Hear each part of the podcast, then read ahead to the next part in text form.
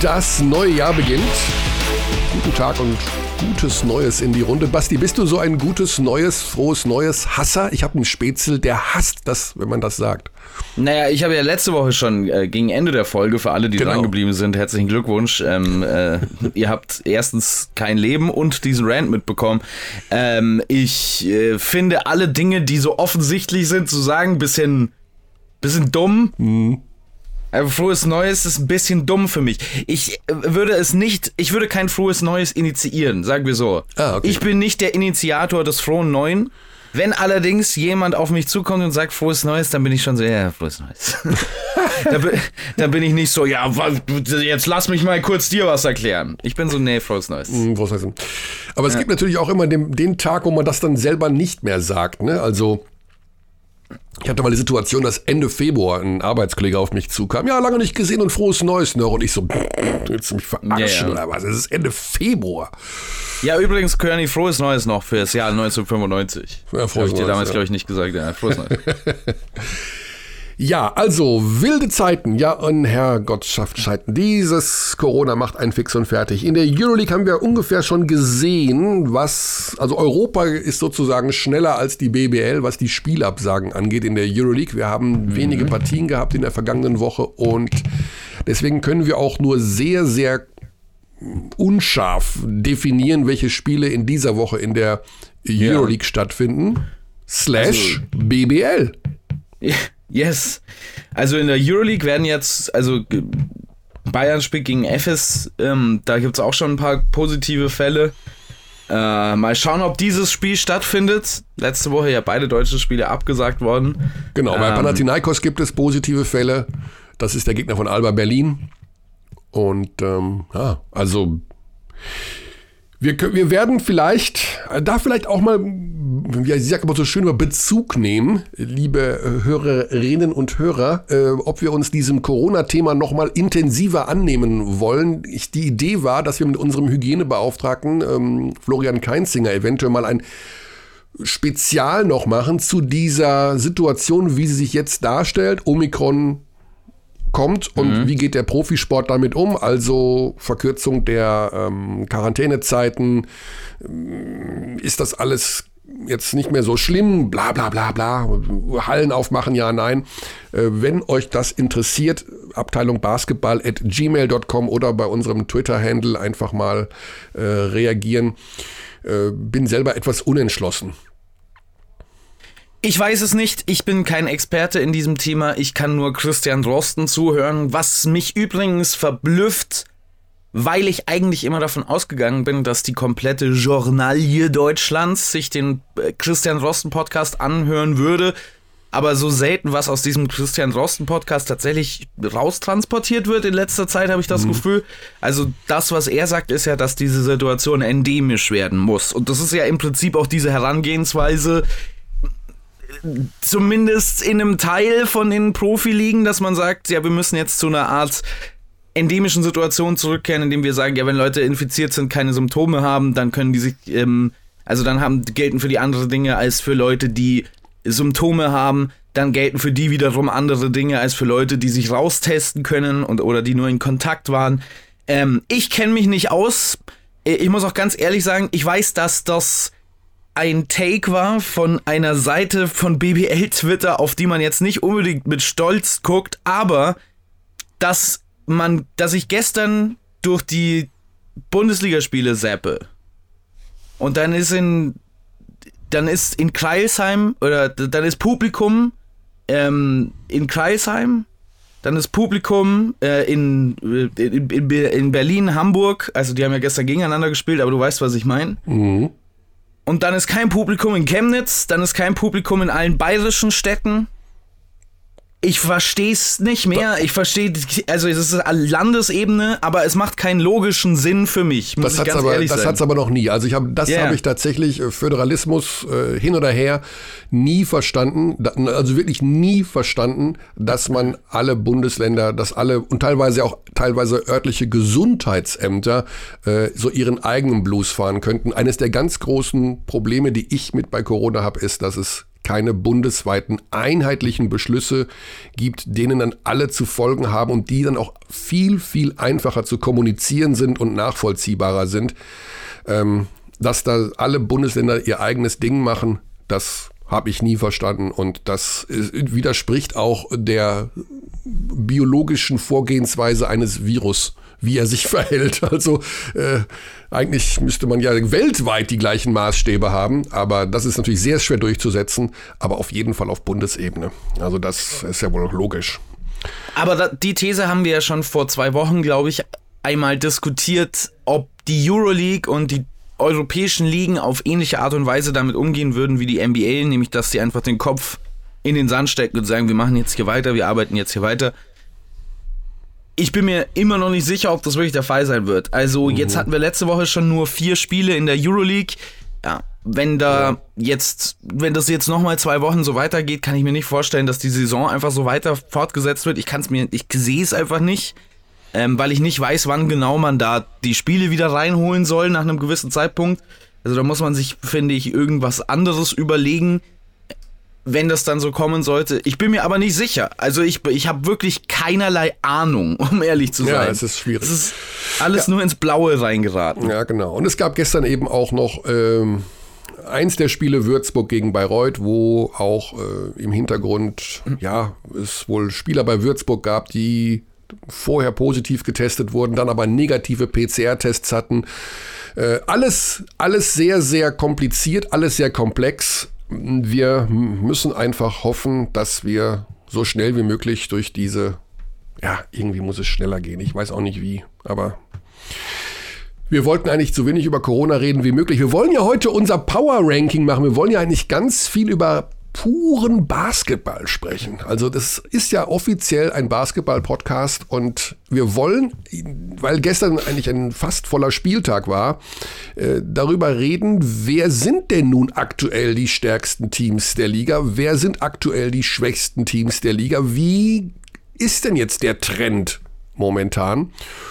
Und äh, weiß gar nicht, wo fangen wir an? Fangen wir oben oder unten an? Normalerweise fängt man immer unten an, oder? Ja, würde ich auch sagen. Ne? also wir gehen jetzt einfach Hardcore durch, oder? Wir Absolut. gehen Hardcore durch. Haben wir, einen, haben wir so einen Jingle, einen Soundeffekt? Ja, ich habe gerade schon mal geschaut, aber... Ähm können wir jemanden anrufen, der sagt 18? das war schon gut. Also da brauchen wir niemanden anrufen. Aber ja, ich muss mal schauen. Aber Zahlen habe ich nicht. Ich habe nur natürlich hier unseren üblichen Quatsch. Ne? Aber wir fangen einfach an. Schlechteste Team der Liga, Platz 18 momentan. Also wir könnten jetzt sagen, die Tabelle, da stehen die EWE e Baskets Oldenburg, aber sind sie das denn wirklich? Nein, das ist ja kein Power Ranking. ähm, weil wenn man einfach nur die Tabelle vorliest, ist Nein. es einfach nur das Ranking. Ranking.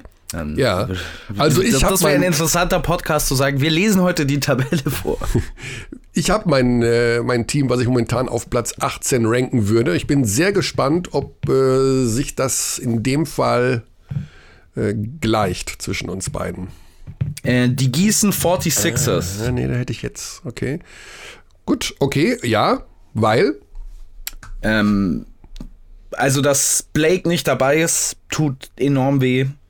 Ähm, es gibt fast keine Konstanz in diesem Kader. Mhm. Man hat gestern ein Spiel gehabt in diesem Hessen-Derby gegen die Fraport Skyliners, was ein absolutes Must-Win-Spiel ist im Kampf gegen den Abstieg.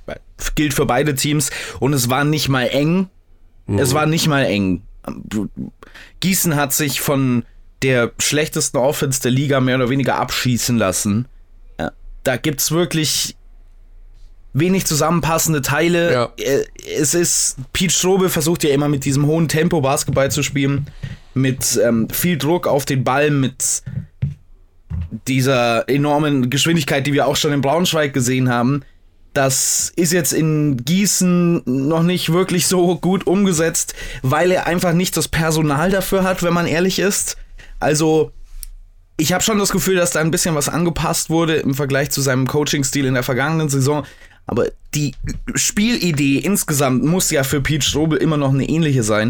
Und die lässt sich halt mit diesem Kader nicht wirklich umsetzen. Und wenn wir ehrlich sind, der Kader ist auch nicht wahnsinnig stark. Also da gibt es jetzt kaum jemanden im Kader, wo man sagt, den möchte man jetzt aktuell als ein Go-To-Guy haben, der die Offensive kreiert. Und defensiv sehe ich keinen einzigen guten Verteidiger in diesem Kader. Mhm. Also keinen einzigen überdurchschnittlichen Verteidiger. Das sind alles so Gründe, die da dazukommen. Ich glaube, dass Pete Strobel da einen Job macht, der von Beginn an schon nur ein Ziel erreichen konnte, nämlich möglichst einen Sieg über der Abstiegsgrenze zu landen irgendwie. Und ich glaube, das wird sehr schwer für die Gießen 46ers.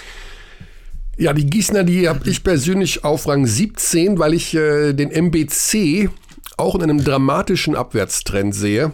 Ähm, die Hintergründe müsste man vielleicht noch mal beleuchten, aber mhm. sie haben sich ja getrennt ähm, vom Polen Jakob Gabatsch.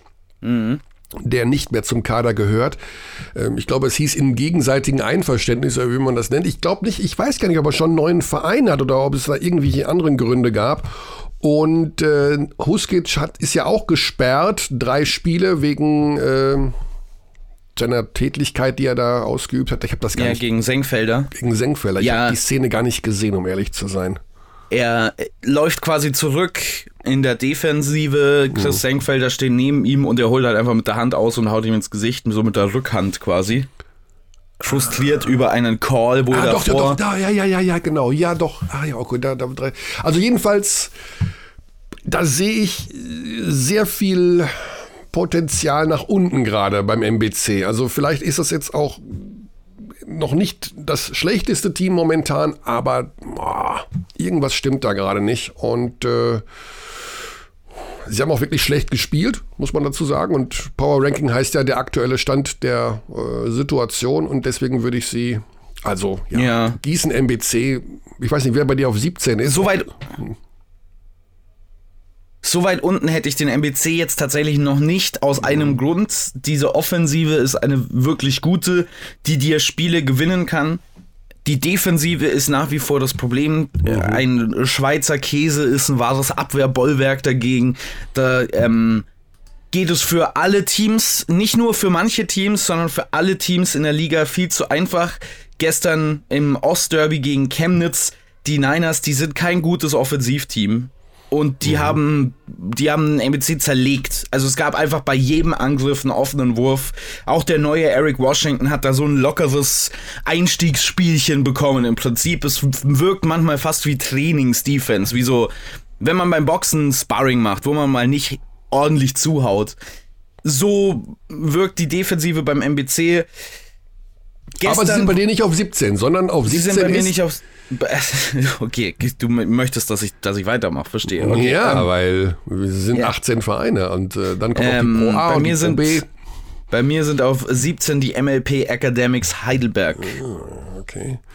Da, ich war kurz davor, sie auf 18 zu stellen. Ich glaube aber, dass die mehr Lösungen in ihrem Kader haben als Gießen sie bringen einfach am Ende oft Spiele auch nicht nach Hause. Ne? Also das ist ja jetzt zum wiederholten Mal bei ihren Niederlagen, dass sie äh, knapp am Ende hinten raus verlieren. Also ist das aus deiner ja. Sicht dann schon das momentan zweitschlechteste Team, weil, weil der Kader an sich, du hast es gerade angedeutet, hat doch vielleicht naja, doch noch Potenzial. Es ist ein Form-Power-Ranking. Ja, okay, du hast recht. Dementsprechend ist es schwer zu beurteilen. Also wenn wir nur nach Kader gehen, äh, dann ist die Reihenfolge ja auch sehr klar. Oh. Äh, es geht schon um eine Kombination aus Kader, aktueller Leistung, aktuelle Ergebnisse. Power Ranking ist auch viel Gefühlsache und gefühlt ist Heidelberg zurzeit die zweitschwächste Mannschaft in der Liga. Also wenn ich jetzt, das so gehe ich mein Power Ranking an, mhm. wenn ich jetzt am nächsten Spieltag mit meiner Mannschaft gegen eine andere Mannschaft spielen müsste, wen würde ich denn am liebsten mitsehen? Und da sind die Heidelberger momentan ganz vorne. Du hast recht, die verlieren viele Spiele sehr knapp. Die, das gibt auch das Net-Rating her, also die Differenz nach 100 Ballbesitzen. Da sind sie Elfter in der Liga, also deutlich, na, wobei 14. in der Tabelle, Elfter in der äh, Net-Rating-Tabelle, ähm, das ist schon kein so großer Unterschied. Nur jetzt sind es dann eben mittlerweile schon neun Spiele in Folge, die Heidelberg verloren hat. Mhm. Und das ist dann irgendwann kein Zufall mehr. Und das gilt für Oldenburg übrigens genauso dass enge Spiele verloren werden, sondern ein Symptom für mich. Also irgendwann muss man dann sagen, ja, okay, irgendwas stimmt nicht, dass in knappen Situationen die Nerven verloren werden oder dass da keiner da ist, der diese Mannschaft anführen kann. Und das ist tatsächlich auch das große Problem für mich. Ich finde, der Anführer dieser Mannschaft sollte Brackett Chapman sein. Das ist für mich der talentierteste Spieler in diesem Team und vielleicht einer der talentiertesten Spieler in der Liga, der aber zu wenig Selbstbewusstsein hat. Das ist ein Thema, das immer wieder aufkommt mit ihm, dass er sich selbst nicht genug vertraut, um seine ganzen Skills auf den Basketballplatz zu bekommen deswegen habe ich sie aber einen Platz über 18, weil mhm. ich der Meinung bin, wenn das irgendwann klickt, wenn der irgendwann umschalten kann, und ich finde, man sieht es immer mal wieder in den Spielen, dann kann sich das auch ganz schnell wieder verändern, die Lage von Heidelberg. Ja, ja haben sie vergurkt die Schlussphase gegen Frankfurt, also war bis kurz vor Ende auch wieder offen und dann verlieren sie es doch. Äh, ja, auch nicht ganz äh, intelligent am Ende mit der Foulsituation umgegangen. In jedem Fall neun Niederlagen in Folge und ähm, bin sehr gespannt, wie die Situation dort weitergeht. Sie spielen, haben dieses Jahr noch nicht gespielt, aber sie spielen am Freitag zu Hause gegen Kreilsheim. Und mhm. das verspricht ja auch ein eher heißeres Tänzchen zu werden. Muss man mal abwarten. Also wir haben ja gleich noch einen weiteren Experten zu diesem Thema und vielleicht kann der uns die Situation in Heidelberg da auch noch etwas genauer erklären. Okay. Hatten wir deinen Platz 17 schon? Ja, oder? Mein Platz 17 wäre dann wirklich Gießen gewesen. Okay, dann gehen wir weiter zu Platz 16. Ja, Platz 16. Jetzt habe ich hier keinen Mist aufrufen. Ähm, ich habe ja gedacht, dass sich die Situation in Würzburg mit dem Trainerwechsel eventuell noch mal so ein bisschen verändern könnte. Also ähm, das ist ja kein schlechter Trainer, den sie da geholt haben, muss man sagen, von seiner Vita her, von seiner Sascha Filipowski. Sascha ja. Filipowski, der hat schon wirklich sehr gute Teams trainiert. Ähm, das ist jemand, der, wo ich denke, okay, hm, ja, also die Mannschaft an sich gefällt mir nicht von, vom Kader her und von der Zusammenstellung her. Sie haben zuletzt auch wieder jetzt natürlich verloren. Okay, müssten auf erkrankte Spieler verzichten. Ja, ja, ja. Aber ich ähm, würde tatsächlich jetzt zu Würzburg tendieren. Ja, das kann man durchaus sehen, wie ich finde. Es ist, wie du auch schon gesagt hast, in solchen Zeiten sehr schwierig, so ein Power-Ranking tatsächlich anzustellen, wenn man so viele Ungewissheiten hat, was den Kader angeht von verschiedenen Teams aufgrund von Verletzungen, Krankheit und so weiter und so fort. Die Würzburger haben acht in Folge verloren. Mhm. Also allein daran kann man ja schon was ablesen in Richtung dieses äh, Power Rankings. Und auch bei den Würzburgern oder bei den Würzburgern ganz enorm das Problem ist, dass da niemand für andere um sich herum Offensive kreieren kann. Kein einziger in diesem Kader.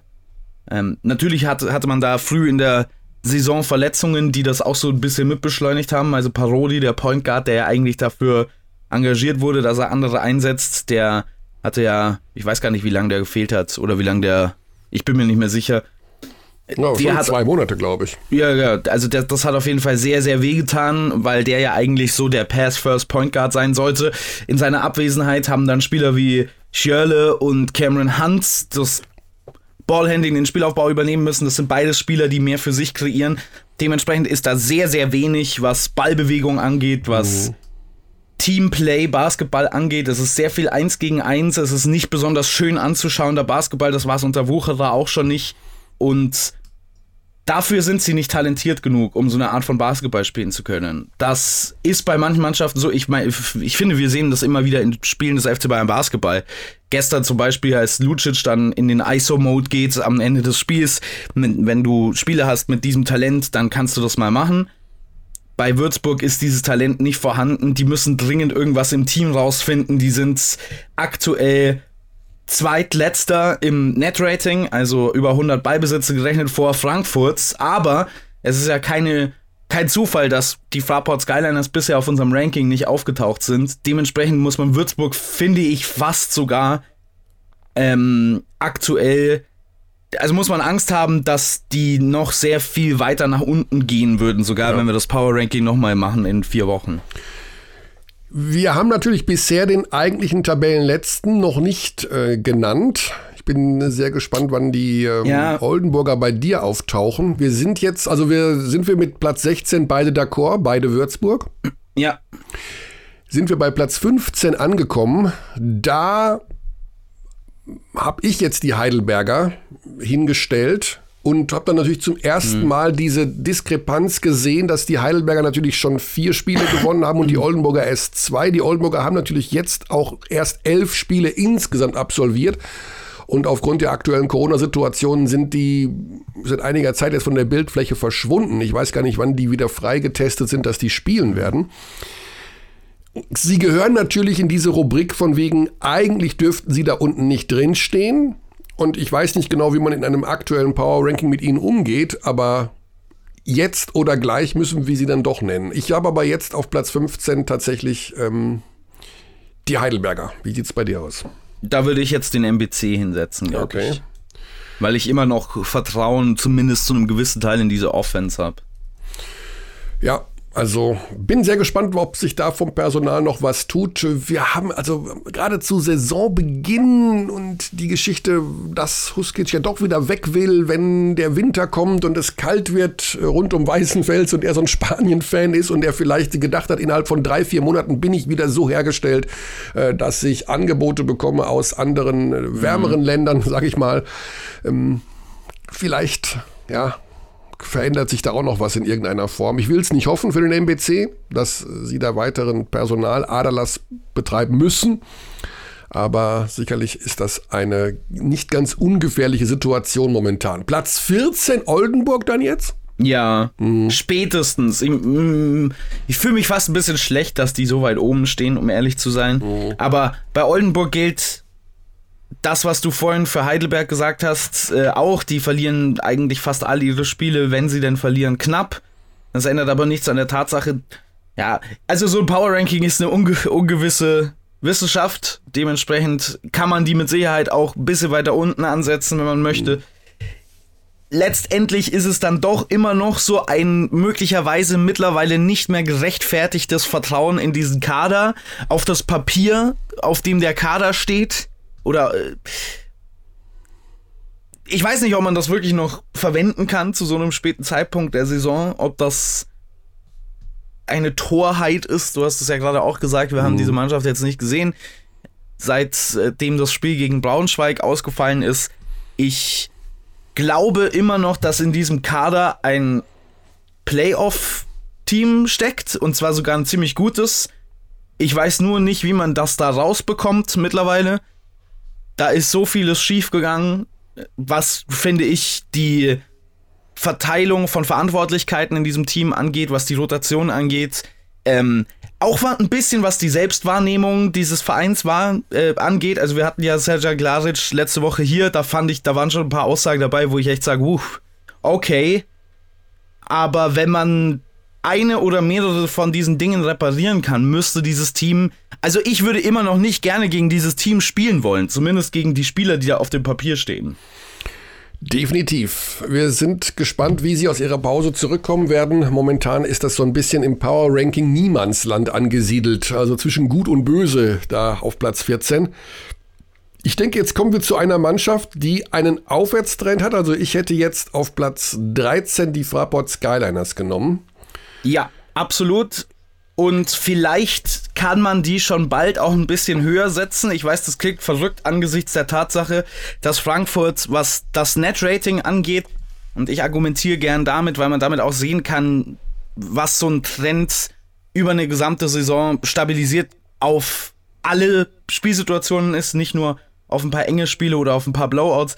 Sie sind deutlich letzter im Net-Rating, minus 12 pro 100 Ballbesitze liegt vor allen Dingen an der schlechten Offense. Aber, und das ist das große Aber, dass Frankfurt nicht nur in der echten Tabelle, sondern auch in diesem Power Ranking nach, ohne, äh, nach oben treibt.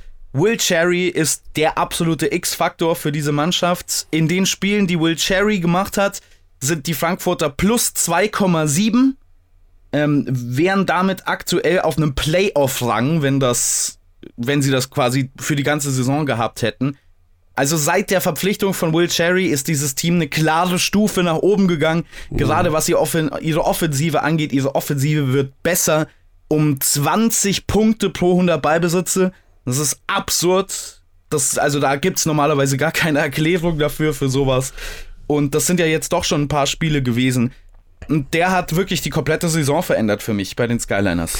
Vielleicht nochmal ganz kurz zur Erklärung, weil sich nicht jeder mit diesen Ratings auskennt. Dieses Net-Rating ist einfach die Differenz zwischen dem offensiven Ranking und dem defensiven Ranking. Mhm. Genau, also richtig. Die Offensive, die Anzahl der Punkte, die man pro 100 Ballbesitze macht und die Defensive, die Anzahl der Punkte, die man pro 100 Ballbesitze kassiert. Und die, diese Differenz zwischen diesen beiden Zahlen, mhm. Das sind die Zahlen, mit denen Basti Ulrich schlafen geht und über die er nachdenkt und von denen er träumt und die sein Power Ranking so entstehen lassen. Es gibt noch so viel schönere Zahlen, ja. Kearney, aber aber da können wir jetzt nicht einsteigen in all das, was es da noch in, an wunderbarer Zahlenwelt gibt. Eigentlich müsste man mal so ein, so ein, wie Moneyball es mit Baseball gemacht hat, so einen Film oder so ein System anwenden für den Bereich Basketball. Ist das nicht einfach Herrera Bob Bulgaris? Den gibt's ja schon, diesen Menschen. Ja, das ist. Der jetzt bei den Dallas Mavericks gefeuert wurde ja. vor dieser Saison. Also der hat das ja tatsächlich so gemacht. Der hat ja ein eigenes Analytics-Modell gebaut und damit Sportwetten gewonnen im Millionenbereich. So lang, bis die Dallas Mavericks, ein NBA-Team, gesagt haben, äh, lass uns den mal verpflichten. Der kennt sich offenbar aus ja. mit Zahlen. Ja, er ist ein sehr, sehr guter Pokerspieler, auch der die höchsten Partien der Welt gespielt hat. Ähm, ich habe die gesehen, die er gewonnen hat. Es soll auch welche geben, die er verloren hat. Also man muss auch immer ein bisschen vorsichtig sein, ja. äh, was den Mythos von solchen Menschen angeht. Aber er ist eine ziemlich abgezockte abgezockte Sau, um ehrlich zu sein. Ja. Aber ja klar, also dieses äh, sehr analytische, statistische Herangehensweise, die hat natürlich was. Und Will Cherry hat den Unterschied gemacht. Bei dem ja. ist immer natürlich die Frage, wie lang also wenn, wie lang will der? Der soll ja auch nicht der allereinfachste Mensch auf diesem Planeten sein. Und solange der jetzt diese Zahlen abruft, jetzt wieder 25 Punkte auch mhm. in 33 Minuten, 6 Assists, 3 Steals, 75 äh, Prozent Zweier, ja gut, dann gewinnst du natürlich dann auch mal ein Spiel gegen Gießen. Also das ist schon einer, der den Unterschied ausmachen kann bei dieser aktuellen Konstellation.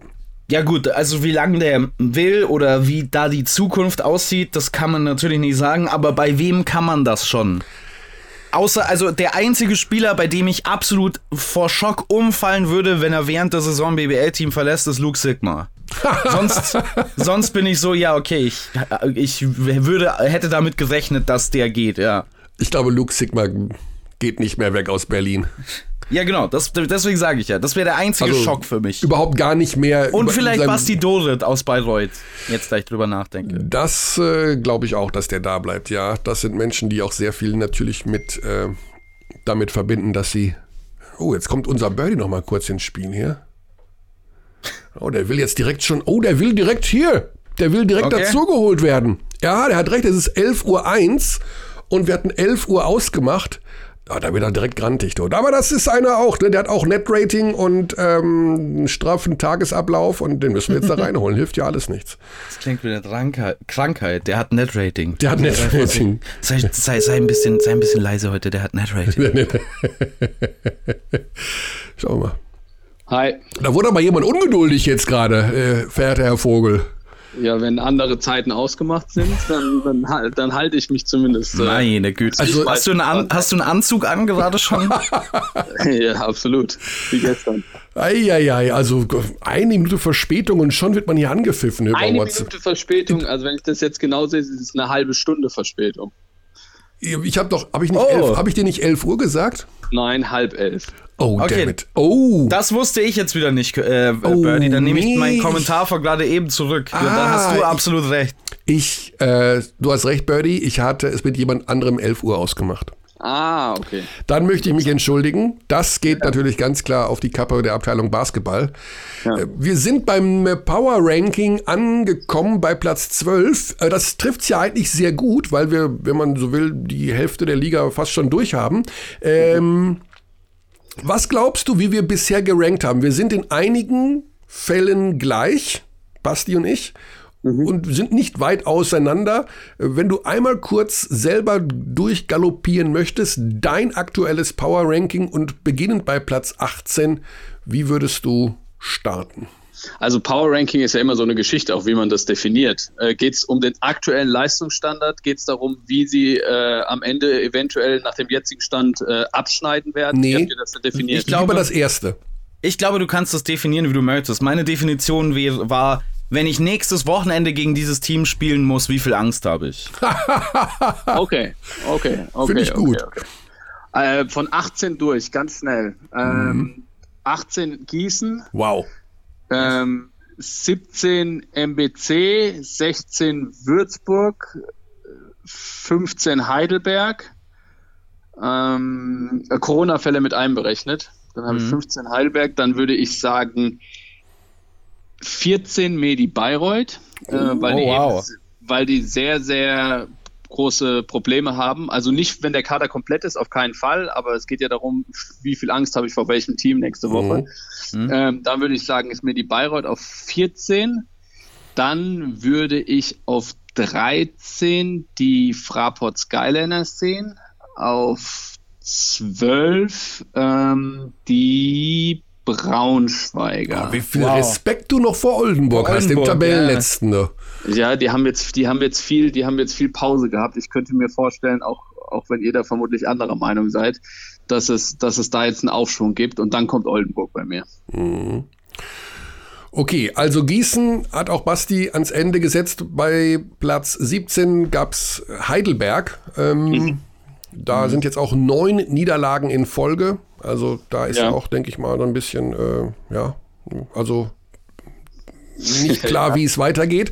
16 Würzburg, aber wir haben im Grunde da die ähnlichen Teams, nur die Reihenfolge ein bisschen verändert. Welchem Team ja. gibst du da das, von denen, die jetzt unten drin hängen, das größte Potenzial, da auch wieder rauszukommen?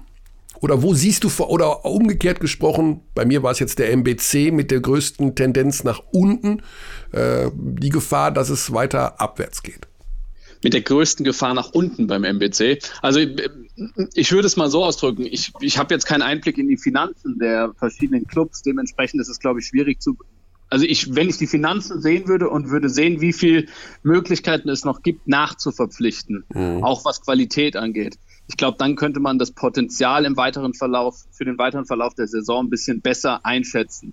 Ich würde beim MBC, also ich glaube, dass Geld, nirgendwo großartig Geld da ist. Also da können wir mal von ausgehen. Ja, ich glaube, Würzburg kann schon noch nachverpflichten. Ja. Ähm, ich glaube, ich finde, Würzburg hat einen sehr, sehr guten Trainer verpflichtet. Ähm, allerdings muss er jetzt auch mal beweisen bei einem Team, was vielleicht nicht in den Tabellenregionen spielt, wie er es eben gewohnt ist von seinen Ex-Teams, dass er da auch irgendwie was was ausrichten kann.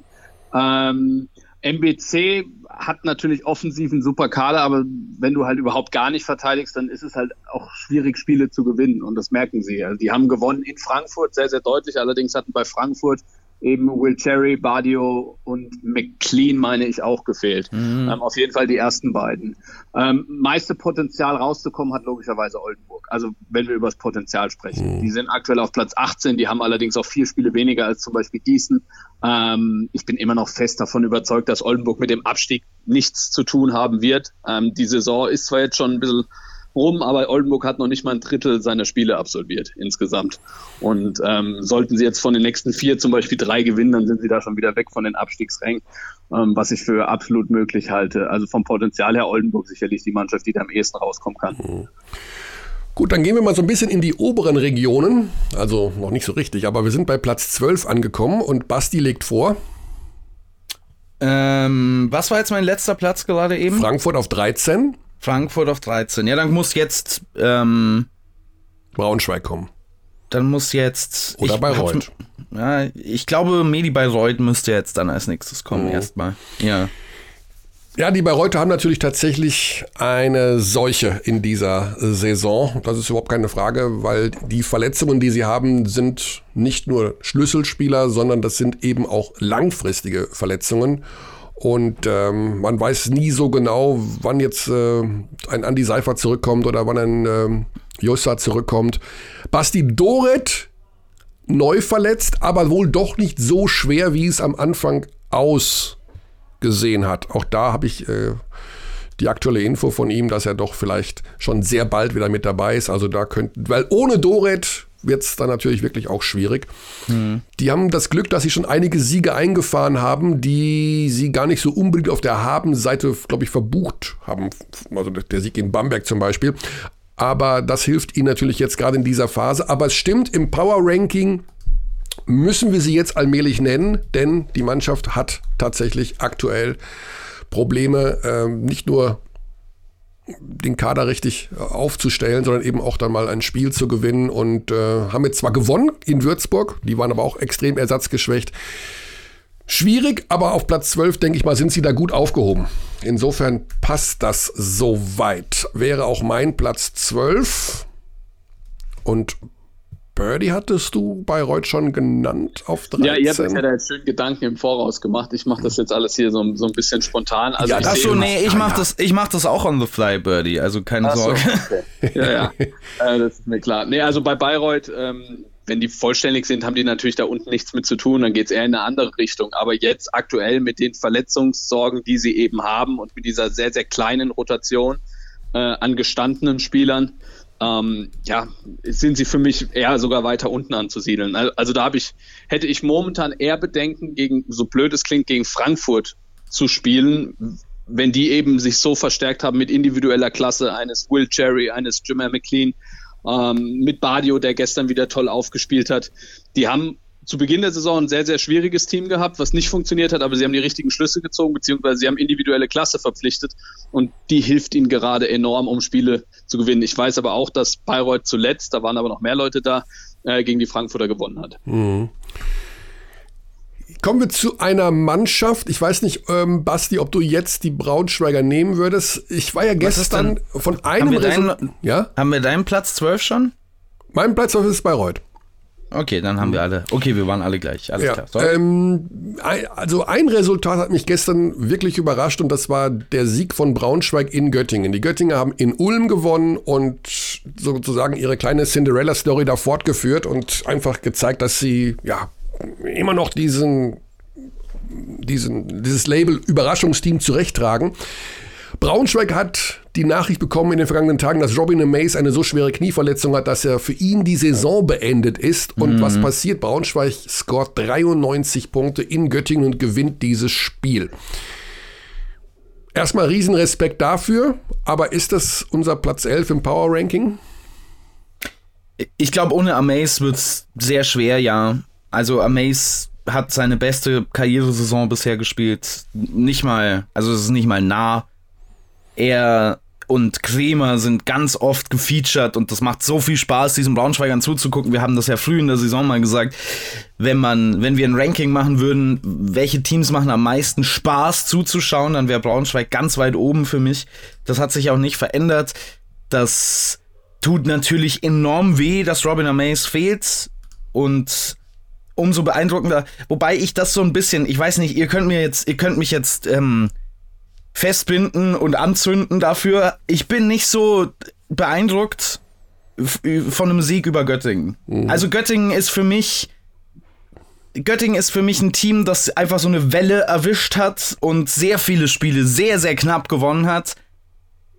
Die sind aber nicht da. Also, die werden jetzt zum Beispiel in meinem Power Ranking demnächst auftauchen, obwohl sie in der Tabelle höher stehen. Okay. Birdie, was meinst du? Ist Göttingen da overrated momentan? Bleiben wir erstmal bei Braunschweig. Also ich finde, sie sind herausragend gecoacht, Braunschweig. Jesus mhm. Ramirez macht da, finde ich, einen überragenden Job, lässt einen hochattraktiven Basketball spielen. Ähm, ich habe das Gefühl, dass sie auch defensiv stärker werden. Ähm, ich finde, das Team funktioniert auf den deutschen Positionen mit Amaze, klar, jetzt verletzt, Krämer und auch noch anderen, Luke van Sloten, der dies ja eine große Rolle hat. Ähm, sind sie schon sehr, sehr ordentlich besetzt. Auf den internationalen Positionen finde ich sie schwach ähm, insgesamt äh, im Liga-Vergleich. Und trotzdem holt Jesus Ramirez da, finde ich, extrem viel raus. Wie gesagt, mit diesem attraktiven Basketball. Ich schaue mir wahnsinnig gern Braunschweig-Spiele an. Ähm, zuletzt auch erfolgreich. Ähm, zu Göttingen, also sie sind momentan sehr weit oben in der Tabelle. Ähm, da gehören sie nicht hin. Ähm, also da gehören sie Stand jetzt logischerweise hin, aber ich glaube, vom Leistungspotenzial langfristig werden sie dort nicht bleiben. Also ich bin da bei Basti und bei mir wird Göttingen auch bald kommen, was aber keiner, also auf keinen Fall nur in irgendeiner Weise ähm, was von Roll muss und seiner Mannschaft wegnehmen soll. Ich finde, die machen das richtig, richtig gut. Ich finde, die haben bei der Kaderzusammenstellung sehr, sehr viel richtig gemacht. Ähm, Kamar Baldwin ist der Closer. Das war jetzt nicht nur in Ulm der Buzzerbeater, sondern das war generell ähm, sehr, sehr stark, was er dieses Jahr gerade in der Crunch-Time spielt. Sie sind clever aufgestellt. Sie haben mit Tools einen guten Werfer. Sie haben eine gute deutsche Rotation mit Vargas, Mönninghoff. Kamp. Ähm, also das ist schon, das ist schon richtig und Hartwig natürlich, das ist schon richtig, richtig clever zusammengestellt, aber das ist kein 9 zu 4 Team, wie sie aktuell auf Platz 5 in der Tabelle stehen. Mhm. Ja, gut, aber wir waren noch bei Platz 11. Da habe ich jetzt Braunschweig stehen. Wie sieht's aus? Ja. Ja. Braunschweig loggen wir da dann schon mal ein und dann sind wir bei Platz 10. Und dann wird es. Oh, wo gehen wir denn da mal hin? Da gehen wir mal Richtung. Ja, also meine, meine Mannschaft für diesen Platz und eigentlich hätte die vielleicht sogar jetzt, da ich nochmal drüber nachdenke, einen Platz weiter unten kommen müssen. Aber es ist schwer zu sagen, ist Brose Bamberg. Mhm. Ich bin mir echt unschlüssig, was das ist aktuell. Jetzt haben wir natürlich einen starken Eindruck bekommen gestern aus dem Spiel gegen den FC Bayern Basketball. Du warst ja vor Ort, Birdie. Insgesamt kann man, denke ich, unter Amir schon eine deutliche Steigerung sehen in den letzten Spielen, in den, im Vergleich zu den ersten Spielen unter ihm als Coach. Ich bin mir aber noch nicht sicher, und da könnt ihr mir jetzt wieder widersprechen, ob das wirklich eine Steigerung und speziell ob das neue System von Oren Amir zu diesem Personal besser passt als das, was Johann Reuerkas da versucht hat zu machen mit diesem Team. Ja, also ich habe das Spiel nicht gesehen, äh, ich habe es nur gehört. Ich habe dann einfach auf der Rückfahrt äh, aus Ulm mir den Ton angemacht äh, vom Spiel und ich habe immer wieder vom Birdie gehört, das ist bisher das beste Spiel unter dem neuen Trainer der Bamberger. Ja, also ähm, ich sehe es deutlich positiver, was die Bamberger angeht. Ähm, also ich fand es auch nicht so negativ unter Reuerkass. Also da standen sie 5-4, mhm. als er gegangen ist. Ich finde, da haben sie offensiv einen guten Basketball gespielt. Defensiv hatten sie Schwächen. Die haben sie jetzt noch, die haben sie weiterhin. Ähm, Reuerkas hat nicht die Möglichkeit bekommen, mit, mit, mit äh, Akil Mitchell, den er noch verpflichtet hatte, äh, mal wirklich das Team auf dem Parkett zu haben. Und ich bin allerdings auch ein großer Fan von Omen Amiel. Oren Amiel. Ich finde, er hat einen super Job in Nürnberg gemacht. Ähm, ich sehe sehr, sehr viel positive Entwicklung. Ein paar Sachen defensiv erschließen sich mir nicht ganz, wenn dann Drop Defense im Pick and Roll mhm. zum Beispiel gespielt wird, gegen Spieler, wo ich das nicht ganz nachvollziehen kann, gestern auch ein paar Mal. Ähm, und insgesamt hat man wohl einen sehr, sehr positiven Eindruck. Also auch was man von Spielern hört, was man aus dem Umfeld hört von Amiel, dass er die Mannschaft richtig anpackt, dass er die richtigen Worte findet.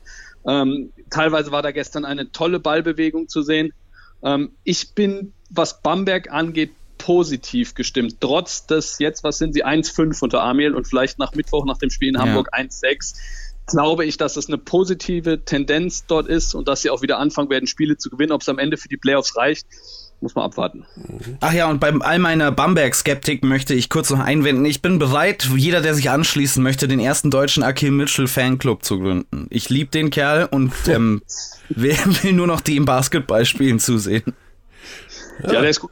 Guter Passgeber, ja. sehr, sehr, sehr, sehr guter Passgeber von der Freiwurflinie, generell hohes Spielverständnis, guter Athlet. Überdreht manchmal so ein bisschen, aber vielleicht gefällt dir das ja auch. Ähm, ja, Foulprobleme hat er, hat er auch ja, häufiger auch. noch. Ja. ja. Okay, also mein Team auf Platz 10 wäre Göttingen. Also bei mir käme jetzt noch nicht Bamberg. Ich bin tatsächlich auch jemand, der glaubt, dass Göttingen da, ja, durchaus Ambitionen hat auf mehr, aber dass sie vielleicht wirklich diese Welle äh, super geritten haben. Ich kann mir nur, auch gerade jetzt mit der Niederlage gegen ähm, Braunschweig, wie gesagt, der momentane Stand der Dinge, wenn Göttingen gegen Bamberg spielen würde, glaube ich, dass Bamberg gewinnen würde. Das, also knapp vielleicht, aber deswegen habe ich jetzt erst mhm. Göttingen mhm. und würde dann zu Bamberg gehen. Was nicht, hast du bei Ulm gegen Göttingen gedacht? Was ich bei Ulm gegen Göttingen gedacht habe? Ja. Wer da gewinnt? Naja, gut, da habe ich gedacht, dass, dass Ulm gewinnt. Da war ich sehr, sehr überrascht, muss ich zugeben. Ich ich sage heute, Stand jetzt, ist Göttingen, äh, ist Göttingen vor Bamberg, aber ich kann mir vorstellen, mhm. wenn wir in drei Wochen darüber sprechen, ist es anders, weil dann die mhm. Entwicklung unter Amel weitergefahren ist und sich das bei Göttingen so ein bisschen eingenordet hat insgesamt wieder. Okay. Das heißt, ich verstehe das richtig, ihr geht auf Platz 10 mit Bamberg. Genau. Mhm. Mhm. Okay. Und dann käme dann bei euch auf Platz 9 Göttingen. Ja. Ich bin mir noch nicht so sicher. Oh, da hat er noch einen Zwischenklemmen. Wer könnte denn ja. das sein? Chemnitz bei mir eventuell noch. Ja, ja genau. Für mich wäre auch die Niners Chemnitz, wobei ich jetzt bei der Nachverpflichtung von Eric Washington ein sehr, sehr gutes Gefühl habe bei Chemnitz. Ich auch, ja. Ich glaube, dass das ein richtig guter sein könnte für die, denn die, die, das größte Problem für die Niners Chemnitz, die sind ein super Defensivteam. Deswegen werde ich sie, vielleicht reden wir gleich über die. Ich werde die da nicht hinstellen. Ich werde auch die Göttinger nehmen, da auf Platz 9. Okay, dann haben wir hier die Göttinger bei dir und ich mache da in Klammern meinen Bamberg Groove rein. Und dann sind wir jetzt bei den Playoff-Teams. Yes. Oh, das heißt. Hier, hier wird es jetzt tatsächlich ein bisschen schwer, aber ich würde im Moment Stand jetzt. Ah, das tut mir echt ein bisschen. Tut mir echt ein bisschen weh, aber ich würde Chemnitz hier hinsetzen, obwohl ich glaube, dass das sich schnell verändern könnte nach oben. Ähm, bei Chemnitz ist ja.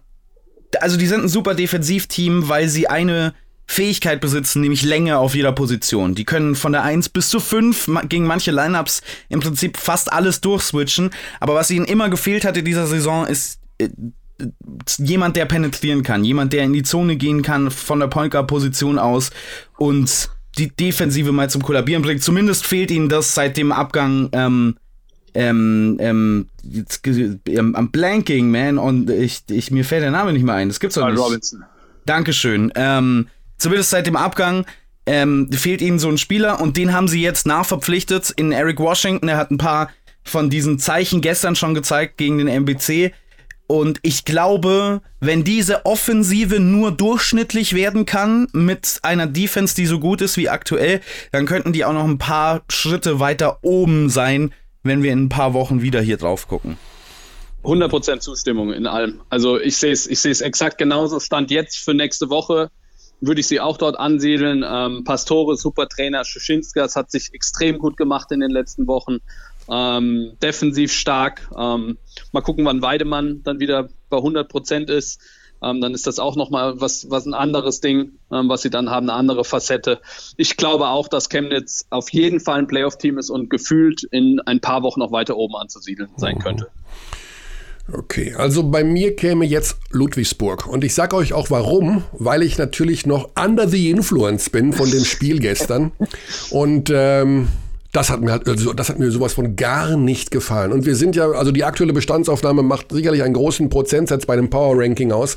Wo liegt das Problem bei Ludwigsburg in dieser Saison? Und ich glaube, sie, sie kaschieren das immer wieder mal ganz gut ähm, dadurch, dass sie eben Spiele mal gewinnen, weil sie so einen nervigen Basketball spielen können. Aber mal ganz im Ernst, und Basti wird mir jetzt massiv widersprechen, aber Jonah Radebow ist nicht ein Spieler, der ein Team führen kann. Das kann mir niemand erzählen, dass das so ist. Das glaube ich einfach nicht. Und der für dich war ein MVP-Kandidat. Für mich ist er ein Grund, warum sie auf Platz 8 stehen. Ich bin da echt kein Riesenfan von. Schau, König, und ich würde sagen, vielleicht steht Ludwigsburg offensiv so schlecht da, weil sie John Redeball noch nicht genug den Ball in die Hand geben. Naja, was machen sie? Also, aber du hast jetzt, du hast jetzt ähm, James Woodard zurück. So, mhm. dadurch hast du schon mal keine, im Grunde kaum noch Minuten oder Möglichkeiten für Rolly Orkins. Der steht mhm. da jetzt auch nur darum, wie bestellt und nicht abgeholt. Das heißt, wie haben sich jetzt da die Hierarchien verändert? Also Radebow, Woodard, Alkins? Ja, ich glaube eher, dass das ich, ich bin mir nicht sicher und man kann das aus modernen Basketballansatz ähm, auch sagen, dass Hierarchien oder so eine Ordnung in den Spielern gar nicht mehr notwendig ist. Ich glaube aber tatsächlich, dass bei Ludwigsburg, wie du eben schon selber gesagt hast, nicht wirklich klar ist, wer ist denn hier verantwortlich. Ich denke, genau.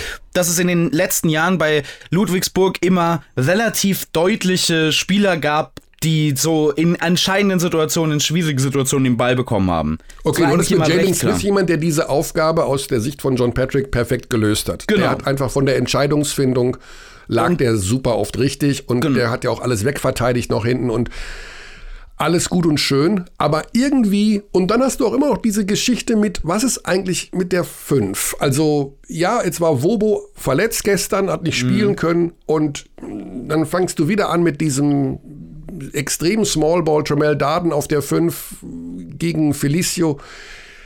Also ich, irgendwas ist da noch und das ist noch alles nicht vollständig. Ich finde, bei Ludwigsburg fehlt mir zum einen die Hierarchie, also die Rollenverteilung bei den Guards und mir fehlt eigentlich auch einer, der auf der 4-5 da irgendwo mal das, mir fehlt da oft ein Plan B, das ist immer nur eins gegen eins. Wenn sie schnell aus Turnovers super von Gegner schnell spielen, schnelle Abschlüsse, äh, Jordan Hals mal hier ein Dreier und da und da und zack. Aber das ist, das ist noch nicht vollständig, das Puzzle. Das, das, da fehlt was. Also ich glaube, du unterschätzt Ludwigsburg maßlos. Hm. love auch, it, also, love it. Ich auch. Also du sagst viel eins gegen eins, aber wie war das denn, wo, war, wo ist der Unterschied zum letzten Jahr jetzt zum Beispiel, was das eins gegen eins angeht? Also wo ich dir recht gebe, ist das mit der Rollenverteilung, dass das vielleicht noch nicht so zu 100 Prozent passt. Woodard war lange raus, der ist jetzt wieder mit dabei, hat zum Beispiel in Bamberg ein herausragendes Spiel gemacht. Ähm, ich glaube, diese Rollenverteilung, die wird sich finden. Ludwigsburg ist Ludwigsburg. Ludwigsburg nimmt mit Abstand die meisten Würfe in der gesamten Liga. Nimmt zehn Würfe pro Spiel mehr als der Gegner, holt die zweitmeisten Offensivrebounds, hat die wenigsten Turnover. Also alles ganz, ganz Ludwigsburg-typisch. Ähm, sie haben die schlechteste Quote aus dem Feld. Ähm, also mit diesen mehreren Würfen können sie ihre schlechten Quoten kaschieren, größtenteils. Und trotz dessen, dass eben so viel nicht gut zusammenpasst mit Verletzungen, mit Abgängen, mit Spieleraustauschen etc., steht man eigentlich relativ gut da, finde ich. Ähm, und Ludwigsburg ist eine Mannschaft, die hart verteidigen kann. Ludwigsburg hat viele Spieler, finde ich, die perfekt zu, zu äh, John Patrick passen. Ich sehe auch die Problematik auf der 5 nicht so. Ich finde sie da sogar relativ flexibel aufgestellt mit Daten, der auch mal auf die 5 rücken können. Wir haben das beim Spiel in München gesehen, wo sie mit Pech verloren haben durch diesen Wurf von Thomas am Ende, beziehungsweise Daten das Ding sogar noch hätte gewinnen können. Ähm, ich glaube, Ludwigsburg hat alle Tools, um um am Ende wieder eine sehr, sehr erfolgreiche Saison zu spielen. Und ich will nächstes Wochenende nicht gegen Ludwigsburg spielen. Ja, also, also absolute Zustimmung von mir. Gut, also wie gesagt, dass da eventuell noch mehr möglich ist. Sie haben ja auch wirklich sehr gute Spiele gezeigt. Sie stehen international nicht schlecht da, aber sie leben halt auch oft oder sie haben in der Vergangenheit eben oft auch von sehr guter individueller Klasse gelebt. Nimm mal so einen Wimbush zum Beispiel. Ne? Der hat natürlich auch perfekt in dieses System gepasst und der hat hier einfach auch ganz viel individuell gelöst. Und da sehe ich da momentan eher niemanden so richtig. Also. Ich glaube, Radibow kommt noch. Also ich. Yeah. Man muss ihm Zeit geben, dass er eine Mannschaft führen kann, mitführen kann. Das hat er in den Playoffs letztes Jahr gezeigt. Klar, da gab es auch noch einen Jalen Smith und andere Leute. Ähm, er zeigt aber immer, er, er, muss halt Konstanz so ein bisschen reinbekommen. Und ich glaube, diese Konstanz kommt mit einer klareren Rollenverteilung dann auch irgendwie in sein eigenes Spiel rein. Ja. Ähm, also ich bin überzeugt, dass das auch mit Redebow als erste Option sehr, sehr gut funktionieren kann bei den Ludwigsburgern. Ich, ja, ich höre schon, auf Platz 8 sind sie bei euch nicht. Was haben wir denn dann für auf Platz 8?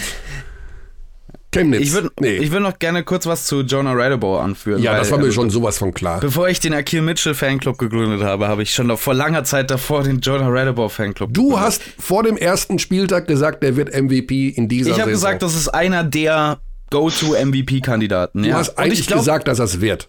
Und ich glaube, das kann auch immer noch passieren, aber ich stimme Birdie zu, dass Jonah Radebor in seiner Rolle mehr Konstanz braucht, ähm, was seine eigene Leistung angeht. Ich finde aber auch, was seine Verantwortlichkeiten im Spiel angeht, weil er hat schon relativ starke Schwankungen da sind, wie viel Anteil an der Offense er übernehmen darf und soll in einem Spiel.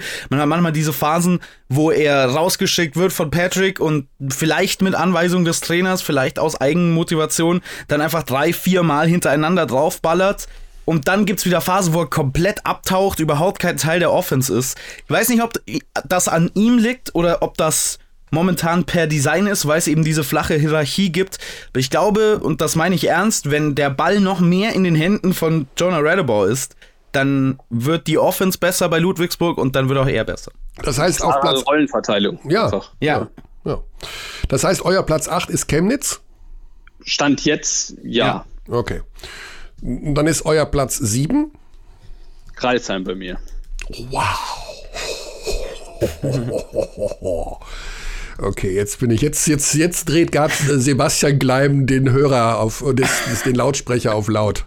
Naja, also Kreisheim hat eine Bilanz von 10 zu 5 und auf mhm. Chemnitz auf 7 hat eine Bilanz von 9 zu 5. Also yeah. so ganz wahnsinnig weit her, hergeholt. Ja. Du hast es Platz, also Platz für Platz 7. Sind wir bei Platz 7 jetzt, ne? Genau. Also im emotionalen Power Ranking ist Kreisheim momentan wahrscheinlich auf Platz 1. Im sportlichen weiß ich es nicht. Aber natürlich war der Sieg gegen Isalo, nachdem sich Sebastian Gleim auch aus diesem Podcast hier all die Isalo-Querverweise äh, zur letzten Spielweise der letzten Saison anhören musste.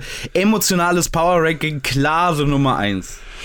Ja, aber also ich meine, wir leben ja beim Power Ranking auch von der Aktualität und ähm, ich weiß ja nicht, Birdie, also.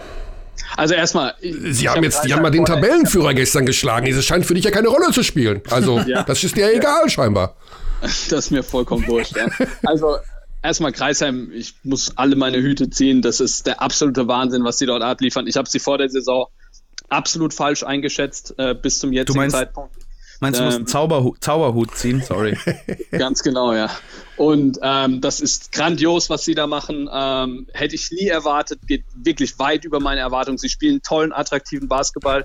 Ähm, sie haben natürlich Man hört dir gerade an, dass du selber unglücklich bist mit deiner Wahl. Ah, herrlich, ich mag nee, das. Nee, nee, nee, nee, überhaupt nicht. Äh, ich glaube, sie überperformen. Deshalb habe ich sie ah, ja okay. dort. Also ich sehe sie absolut auf sieben. Ich kann mir vorstellen, jetzt, jetzt unterschätze ich sie vielleicht wirklich, dass sogar irgendwann im Laufe der Saison nochmal weiter ein bisschen nach unten rutscht.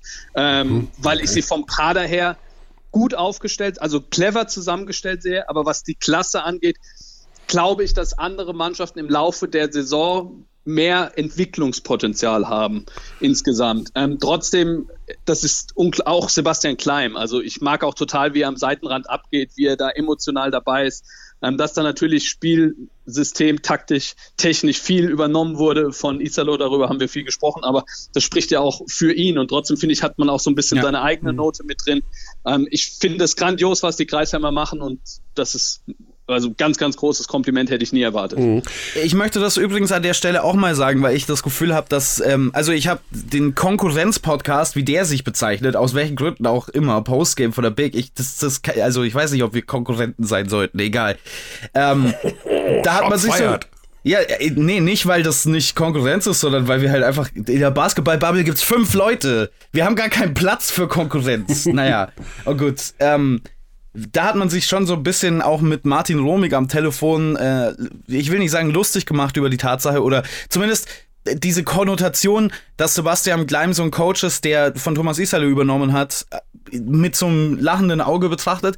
Ich möchte dazu noch anfügen, ich finde, dass es einen großen Mann dazu braucht, zu sagen, was hat in diesem Standort funktioniert, was und wie können wir dafür sorgen, dass die Fans hier ähnlichen Basketball bekommen wie zuvor mit großem Erfolgslevel. Da gehörten da gehört es dazu, dass man als Coach kommt und sein eigenes Ego nimmt und in die Ecke packt und sagt, ich denke jetzt nicht an mich und meine grandiose Idee vom Basketball und was wir hier alles für neue Sachen erfinden werden, sondern wir machen das für den Verein, für den Erfolg des Vereins und für die Fans. Das ist ke überhaupt keine Schwäche eines Trainers, sondern im Gegenteil. Ich finde, da gehört sehr, sehr viel dazu, bei Sebastian Gleim. Mhm. Also ich möchte das nicht so verstanden wissen.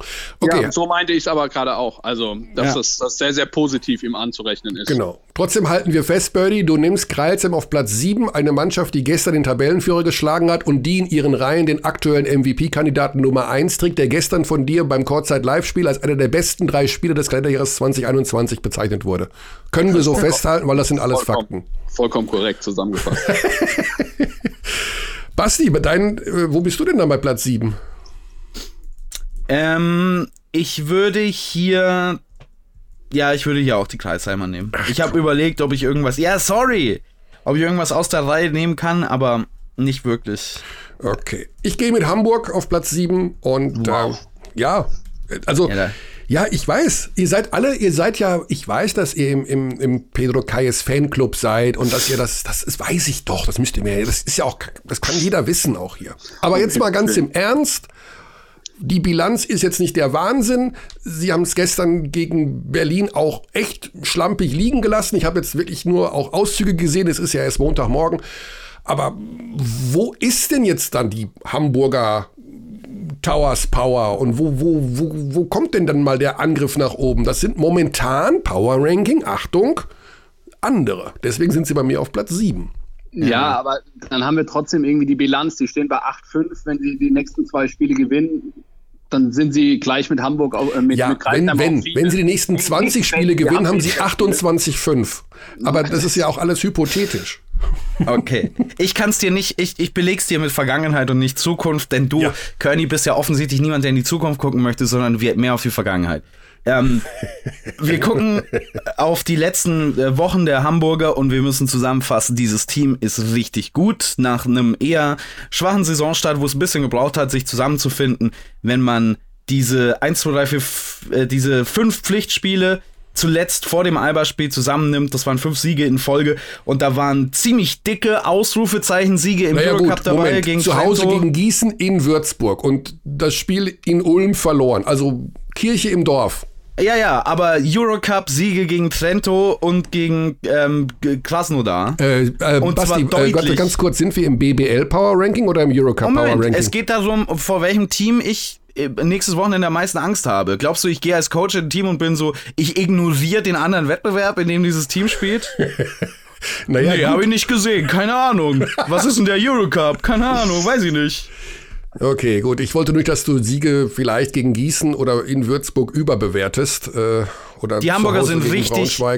Hamburg ist richtig, richtig gut. Das ist ein richtig gutes Team, mhm. das immer noch mehr kommen wird in den nächsten Wochen. Deswegen ist es, finde ich, auch ein perfektes Power-Ranking-Team, weil das so ein Team ist, wo es aktuell am Tabellenstand noch nicht abzulesen ist, wie, wie gut die sind. Aber du wirst es bald am Tabellenstand sehen. Okay. Das, dieses Team ist richtig gut.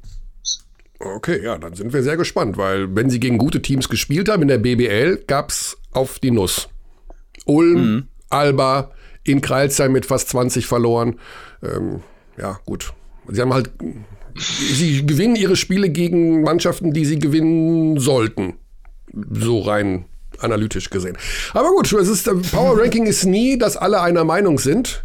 Sie haben übrigens Göttingen mit 37 ja, geschlagen. Gut, da war Göttingen aber auch, da kamen sie, glaube ich, ich weiß nicht, was das für ein Auftritt war, das waren 48 Punkte damals von Göttingen oder sowas. Da ist ja irgendwas komplett schief gelaufen. Mhm.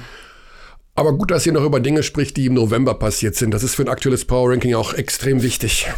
Achso, ich dachte, du hättest gerade auch naja. gesagt, also, dass sie gegen Pforzheim verloren haben und das war am 20. November. Ja, gut, das war schon Ende November. Und wir wollten, wenn du dich erinnerst, beide über zukünftige Spiele sprechen, aber du wolltest das nicht. Du hast gesagt, ja, ja, wenn die 20 gewinnen, dann sind sie Weihnachtsmann oder so. Ich weiß nicht, ob ihr euch gut dabei fühlt, dass ihr euch jetzt hier gegen mich verbündet. Aber gut. Platz 6 sind wir schon angekommen. Kein Pedro Calles-Slander in meinem Podcast. das ist so klar. Okay, Ludwigsburg auf 8, Kreilsheim auf 7. Da seid ihr euch, glaube ich, einig gewesen. Nee, weiß ich gar nicht mehr. Aber Platz 6, da sind wir jetzt angekommen. Jetzt bin ich, jetzt bin ich relativ sicher, was kommt bei euch. Birdie? Ich muss mal, ich habe mir da nichts vorbereitet. Ich muss mir mal kurz die Tabelle anschauen, damit ich die Teams noch alle auf dem Laufenden ja. habe. Ähm, ich würde sagen, dann, wir haben noch Ulm. Ja. Wen haben wir noch? Ulm, ähm, Berlin, Bayern, Bonn, Ludwigsburg und äh, Hamburg, Basti, wir, genau. oder? Mhm. Genau. Mhm. Dann kommt bei mir, stand jetzt dort Ludwigsburg. Okay. Würde ich zustimmen. Dann nehme ich an der Stelle, wo bin ich denn? Habe ich denn, die habe ich schon genommen. Dann muss ich jetzt quasi. Ja, bei Ulm ist halt die Geschichte, dass ich ähm, Ulm teilweise richtig gut gesehen habe und manchmal dann denkt man sich, wie kann man denn das schon wieder verlieren? Auch da ist vielleicht das Thema mit der, mit der, mit der Hierarchie und mit der Aufgabenverteilung in der Mannschaft noch nicht hundertprozentig geklärt. Aber wir schreiben erst einmal Ulm auf 6 und ihr seid bei Ludwigsburg, wenn ich das richtig sehe, ne?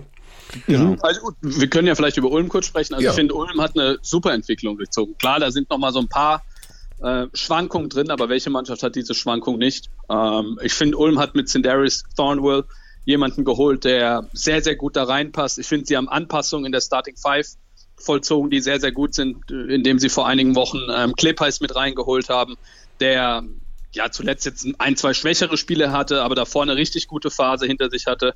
Ähm, ich finde, die Balance ist mehr und mehr zu erkennen. Ich finde, dieses Shooting-Problem gefühlt ist, ich habe jetzt nicht die aktuellen Statistiken da, hat sich ein bisschen verbessert oder es ist nicht mehr wirklich ein Problem. Ähm, ich finde, sie sind super flexibel in Lineups, die sie spielen können. Sie können viele Teams überpowern mit ihrer Athletik. äh, mir gefällt das mehr und mehr äh, richtig gut, was in Ulm passiert. Ja, sind als Team in der BBL auf 34% von der Dreierlinie rauf. Das ja. ist ein guter Wert. Also, das ist sehr stabil im Mittelfeld, was die Wurfquote angeht. Sie nehmen natürlich sehr, sehr wenige Abschlüsse von außen. Aber für mich gilt bei Ulm was ähnliches wie bei den Hamburg Towers. Das ist ein richtig gutes Team. Da, also, das, diese ja. beiden Eurocup-Teams, das sind richtig gute Teams, beide. Ähm, Deswegen würde ich auch Ulm aktuell noch über den Hamburg, äh, über Hamburg sehen, weil ich glaube, dass ich glaube, dass bei Ulm noch mal, sogar noch mal ein weiterer Schritt drin ist, wenn die also sie haben jetzt schon diese Nachverpflichtungen in Darius Thornwell. Mir würde immer noch jemand fehlen, der sich so ein bisschen mehr seinen eigenen Wurf kreieren kann an der Dreierlinie, also der noch mehr eine Gefahr draußen ist. Ich glaube, wenn sie so einen Spieler noch dazu bekommen, dann ist, es, ist dieses Team richtig gefährlich. Weiß nicht, ob das noch passieren wird oder, oder ob das überhaupt eine Überlegung ist bei Ratio Farm Ulm. Muss auch nicht unbedingt sein. Dieses Team ist auch so richtig gut. Also ich habe ja auch ähm, gestern noch mal mir einen Eindruck verschaffen können. Der Thornwell, das ist, glaube ich, ein richtig guter. Der ist natürlich noch relativ frisch dabei, aber der kann echt Basketball spielen. Also das ist einer, der kann auch problemlos noch mal richtig da den Unterschied machen. Auch da glaube ich aber, dass, wie gesagt, Blossom Game, Thornwell, das ist auch immer so eine Sache. Du hast dann den Zimmer Jay Christen, der auch genau diese Balance finden muss aus Vorbereiten und Kreieren. Das hat er gestern sehr gut gemacht, aber ja, auch so ein Team, ich habe auch mit, mit Lakovic schon mal kurz drüber gesprochen, es gibt halt nur einen Ball, ne? Und das ist immer so, hm, wenn der nicht bekommt, ich weiß nicht, ob die das so toll finden, mal ein Spiel nur mit zwei von fünf aus dem Feld zu beenden, alle drei genannten gerade. Ja, muss man mal sehen. Also glaube ich, dass es nicht so einfach ist, da alle. Und, und apropos, Karim Jallo, ein Riesenthema. Was ist mit Jallo bei Ulm? Also jemand, der immer noch NBA-Ambitionen hat, der überhaupt noch nicht seine Rolle in diesem Team hat, weil er natürlich auch den Ball braucht, eins gegen eins Situation, you name it. Das heißt also auch da, glaube ich, ist noch nicht die Balance gefunden, die es ausmacht, wie jetzt, wo ich zum Beispiel sage, in Kreilsheim die Balance, die ist Wahnsinn, die ist super. Deswegen habe ich die auch relativ weit oben in meinem Ranking, weil ich da sehe, wie gut das mit der Rollenverteilung funktioniert. Ja, das stimmt. Und das, das hast du in Ulm momentan noch nicht. Also bezüglich Kreisheim-Rollenverteilung stimme ich dir zu. Äh, die ist zu 100 Prozent da. Ähm, das ist sicherlich auch ein Vorteil, den die Mannschaft schon früh in der Saison hatte, ähm, beziehungsweise sich erarbeitet hat in Kaderzusammenstellung und Vorbereitung auf die Saison. Mhm. Um, ähm, allerdings sehe ich die Rollenverteilung bei Ulm jetzt aktuell auch nicht als das große Problem an. Also ich finde, wie gesagt, dass die Balance da durchaus gegeben ist. Ähm, eine Mannschaft, die viel im Post agiert, ähm, sogar, sogar Simaji Christen ist jemand, der als Guard häufig in Post geht. Dann haben sie Felicio und Blossom Game. Gerade Blossom Game ist da, wenn wir auf die Zahlen gucken, was Post-Ups angeht, bisher sehr, sehr effizient. Ähm, sie haben aber auch mit Klepeis jemanden von außen, der funktioniert, ähm, mit Thornwell jemanden, der Playmaking-Qualitäten mit reinbringt, der in Transition sehr, sehr stark ist. Also ich finde, sie haben, du sprichst es an, Basti, dass vielleicht noch jemand, der sich draußen den eigenen Wurf kreieren kann. Christen ist eher der Midrange-Spieler oder der, der der, der zum Korb geht. Ähm, Klepeis ist ein bisschen mehr der Catch-and-Shoot-Spieler als jemand, der sich seinen eigenen Wurf draußen kreiert. Wenn sie da noch jemanden holen, sehe ich es genau wie Basti äh, als sehr, sehr gefährliches Team an. Ist das kein, kann das kein Herkenhoff sein? Nee, Herkenhoff, kreiert, ja. Herkenhoff ist nicht der Spieler. Also klar, der kann sich auch einen eigenen Dreier mal kreieren, aber das ist nicht aber der Spieler dafür, der das konstant macht. Nee. Ja. Ja, kannst du mir jetzt nicht dauerhaft einen Ball in die Hand geben und über die Mittellinie bringen lassen nee. und sagen, nee, nee. Ja, geh mal eins gegen eins. Das gegen nicht, nee. Kevin Durant. Wer ist denn? Ja, ja. wenn er das könnte, dann ja. Also wenn er das könnte, dann wäre er aber nochmal für andere Destinationen bestimmt. Ja. Platz 5 wäre dann bei euch? Platz 5 wäre bei mir Hamburg aktuell. Genau, ja, würde ich auch Und Platz im Gleichschritt mitgehen. Ja. Okay, Platz 4 Ulm. Und da seid ihr also etwa. Ich habe auf Platz 5 dann eben Chemnitz und ihr seid auf Platz 4 mit Ulm und da gehe ich dann mit. Oh, Körny, ich sehe den Hot Take kommen. Ich sehe den Hot Take kommen. Oh oh. Oh, da, da brüht was. Da ist was im Airfryer.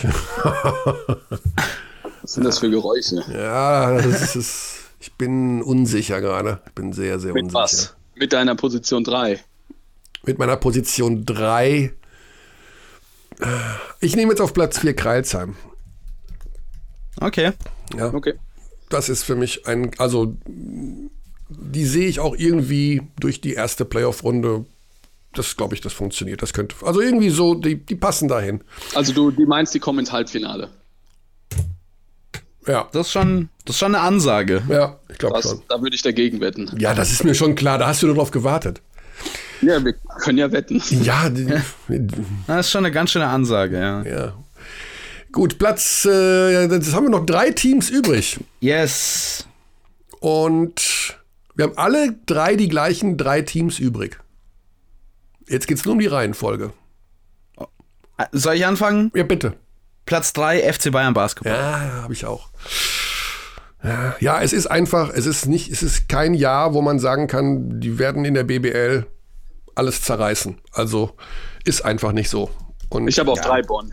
Ja, das habe ich. Ja, ja das, das ist, ist die vernünftigere Entscheidung, ja, äh, Alex. Ich habe nur aktuell echt keine Angst vor dem FC Bayern Basketball. Ich meine, gestern hatten sie jetzt diese Woche frei äh, wegen dem Spielausfall. Äh, das Asbel Villabahn-Spiel ist ausgefallen.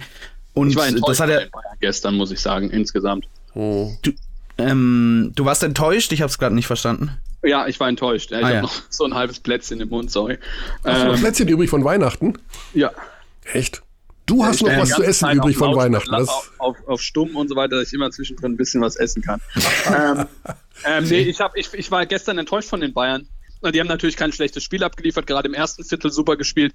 Aber ich dachte, sie haben insgesamt über 40 Minuten sind sie dominanter. Wenn man eine Woche Pause hat, wenn man vier der letzten fünf Pflichtspiele verloren hat, ähm, habe ich mit einem dominanteren Auftritt gerechnet und habe nicht gedacht, dass wenn sie, die waren zweimal, ich glaube einmal auf zehn, einmal auf zwölf weg, dass sie Bamberg dann ganz leicht innerhalb kürzester Zeit wieder zurückkommen lassen ins Spiel.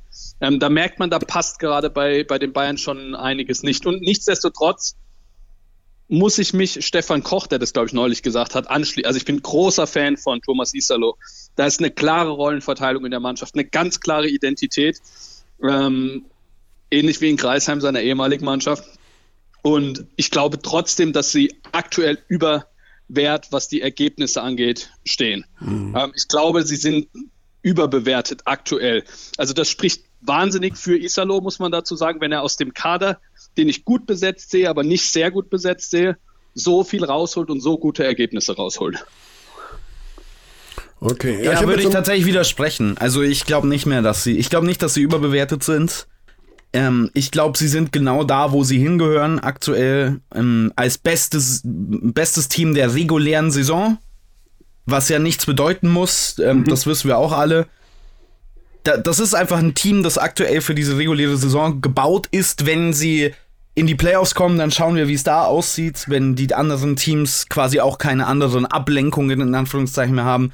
Das ist natürlich der internationale Wettbewerb, der extrem viel verzerrt. Ich bin mir sicher, wir würden auch Ludwigsburg nicht so weit unten in der Tabelle sehen, wenn die nicht in der Champions League ja. spielen würden. Ja. Ähm, das verändert schon deutlich was an diesen Ausgangspositionen. Aber wenn ich jetzt ein Bundesliga-Team bin und auch egal, gerade wenn ich ein international spielendes Team bin, das am Wochenende nach Bonn muss, dann habe ich richtig Schiss. Also, weil die werden nicht erschöpft sein, die werden rennen wie blöd. Äh, Thomas Isalo ist ja jemand, der trainieren lässt wie ein Verrückter, wie er immer wieder sagt. Diese Spieler sind fit, diese Spieler machen e extremes Tempo. Ähm, es ist eine Hölle, gegen dieses Team zu spielen. Äh, nicht auf die gleiche Art wie gegen Ludwigsburg, wo man viel Balldruck gegen sich hat, sondern weil die so irre schnell sind und nie aufhören zu rennen. Ähm, in der Bundesliga, in einem regulären Saisonspiel, wäre ich aktuell sehr, sehr, hätte ich sehr, sehr viel Angst vor Bonn und ich hätte weniger Angst vor dem FC Bayern Basketball aktuell. Wie das dann zu den Playoffs aussieht, ist eine ganz andere Geschichte. Ja, ich, ich habe immer so ein bisschen im Hintergrund die Playoffs auch. Also hast du natürlich, sprichst du ganz, ganz viele Punkte an, die, die, die auf jeden Fall richtig sind. Äh, muss ich vielleicht meine Entscheidung nochmal überdenken. Äh, also in den Playoffs würde ich, würde ich immer Bonn hinter Alba und Bayern in einer Serie sehen. Das war bei mir gerade wieder so ein bisschen im Hinterkopf. Ja, und ich habe auch eben, also wenn du gewisse Ähnlichkeiten zwischen Bonn und Kreilsheim von der Vorgehensweise mal abrufst und ich habe Kreilsheim gegen München noch in lebhafter Erinnerung. Ich kann mir vorstellen, wenn es jetzt am nächsten Wochenende Bonn gegen Bayern heißen würde, mhm. ich glaube, ich würde mein Geld eher auf Bonn setzen, um ehrlich zu sein. In der momentanen Situation, weil die Bayern, wir warten immer darauf, dass sie ja, sie vielleicht klarere Ansätze zeigen, wie sie in der BBL spielen, wie sie generell spielen wollen. Sie haben ja nicht diese klare Identität wie im vergangenen Jahr, wo du sie natürlich auch an mhm. Spielern wie Baldwin oder ähm, West machen konntest oder an Reynolds. Das gibt's eben irgendwie so momentan nicht. Und klarere Geschichte und auch die Spielweise, die den Bayern wehtun könnte, die habe ich in Kreilsheim gesehen und die sehe ich aktuell in Bonn. Deswegen würde ich auch die Bayern auf drei setzen und Bonn auf zwei und ihr ja. macht's umgekehrt, ne? Vielleicht muss man zu Bayern noch kurz sagen, ich habe schon das Gefühl, dass der Plan zu Saisonbeginn eine Identität war, die vielleicht aber ein bisschen zu eng eingefasst wurde in wir machen Darren Hilliard zu unserem absoluten Go-To-Guy und zu einem Superstar in Europa. Ähm, das war ja auch Trinkieri, der das angesprochen hat vor der Saison, dass er Darren Hilliard auf dieses nächste Level bringen möchte. Und seit seiner Verletzung hat man tatsächlich auch nach der Nachverpflichtung von Casey Rivers das Gefühl, dass alles in sich zusammengebrochen ist, was das offensive Spielsystem angeht. Das war jetzt vorher schon nicht San Antonio Spurs 2014 Ballbewegung wunderschön, aber jetzt ist da aktuell wirklich alles brach. Ähm, das sieht man in der Euroleague speziell und es ist jetzt auch quasi unmöglich aus meiner Sicht, Darren Hilliard einen Ersatz vor die Nase zu setzen während der Saison, speziell nicht einen auf dem Level. Und Verletzungen hat jedes Team. Aber bei Bayern war so viel ausgerichtet auf diesen einen Spieler, dass es aktuell nicht verwunderlich ist, dass die so schwach äh, oder dass sie nicht auf dem ersten Platz stehen in unserem Power Ranking. Dritter Platz ist ja nicht schwach. Ich finde schon, ich muss jetzt mal ganz klar, ich finde schon, die Bayern spielen schwach momentan. Also mir gefällt das nicht, wie die Bayern performen. Also das Spiel zum Beispiel in der Euroleague zu Hause gegen Baskonia, das war das ist ein schwieriges Spiel, gerade wenn du so klarer Favorit bist. Aber es musst du gewinnen. Und das war ja am Ende enger, als es war. Ich fand das schwach. Ich fand auch den Auftritt bei Olympiakos, den fand ich richtig schwach ein paar Tage vorher. In Belgrad kann man auch mal gewinnen. Klar, die haben an dem Tag Belgrad überragend die Dreier getroffen. Trotzdem kann man auch das Spiel mal gewinnen. Äh, gegen Ludwigsburg hat, hat man gewonnen, mit, aber mit viel, viel Glück hinten raus. Klar, du musst auch am Ende die Qualität haben. Die Qualität hatten sie auch, hatten sie auch gestern wieder in Bamberg in den letzten zweieinhalb Minuten. Aber ich finde momentan in Relation zu dem, was man von den Bayern erwartet, was die Ansprüche sind, ist das bisher eine schlechte Saison des FC Bayern Basketball. Das ist mhm. Punkt aus, fertig. Die sind im Pokalviertelfinale in Chemnitz ausgeschieden. Die sind in der Bundesliga, haben sie Heimspiele gehabt gegen Gießen, gegen Heidelberg, gegen Braunschweig. Die hat man gewonnen, aber ich weiß nicht, ob das der Anspruch war. Klar geht es in erster Linie ums Gewinn. Und in der Euroleague rennt man diesem 0 zu 4 zu Beginn hinterher und hat jetzt auch wieder drei Spiele gegen Olympiakos, Roter Stern und Baskonia verloren. Und mhm. hat einen Rekord von 7 zu 10. Also ich weiß nicht, wie ihr es seht. Für mich ist das bisher eine wirklich schwache Saison der Bayern. Aber, jetzt kommt's dicke Aber, ich glaube trotzdem, das Team hat die Qualität, um den Schalter umzulegen, um eine Identität zu schaffen. Das tut natürlich wahnsinnig weh, mit den Ausfällen zu beginnen von Lucic. Zipser fehlt noch immer, Radosevic war lange raus. Ähm, das ist schwierig, da eine richtige Rollenverteilung zu finden, vor allem wenn es dann immer wieder Leute gibt, die kommen und dann wieder weg sind und wieder gehen. Obst war am Anfang auch raus. Und ich glaube, wenn es da mal ein bisschen mehr Konstanz im Kader gibt, dass Trinkieri mit seiner Qualität, die er unbestritten hat, es schafft dann eine Rollenverteilung zu schaffen, eine klare Identität wieder zu schaffen, dass die Bayern dominanter auftreten werden, dass die Bayern besseren Basketball spielen werden. Mhm. Ich sage auch noch, ich habe vor der Saison gesagt, ich glaube, die Bayern werden deutscher Meister. Ich sage noch immer, ich glaube, die Bayern werden deutscher Meister, weil ich glaube, sie finden eben diesen Schalter. Aber bisher enttäuscht mich die Saison. Ja. Mhm.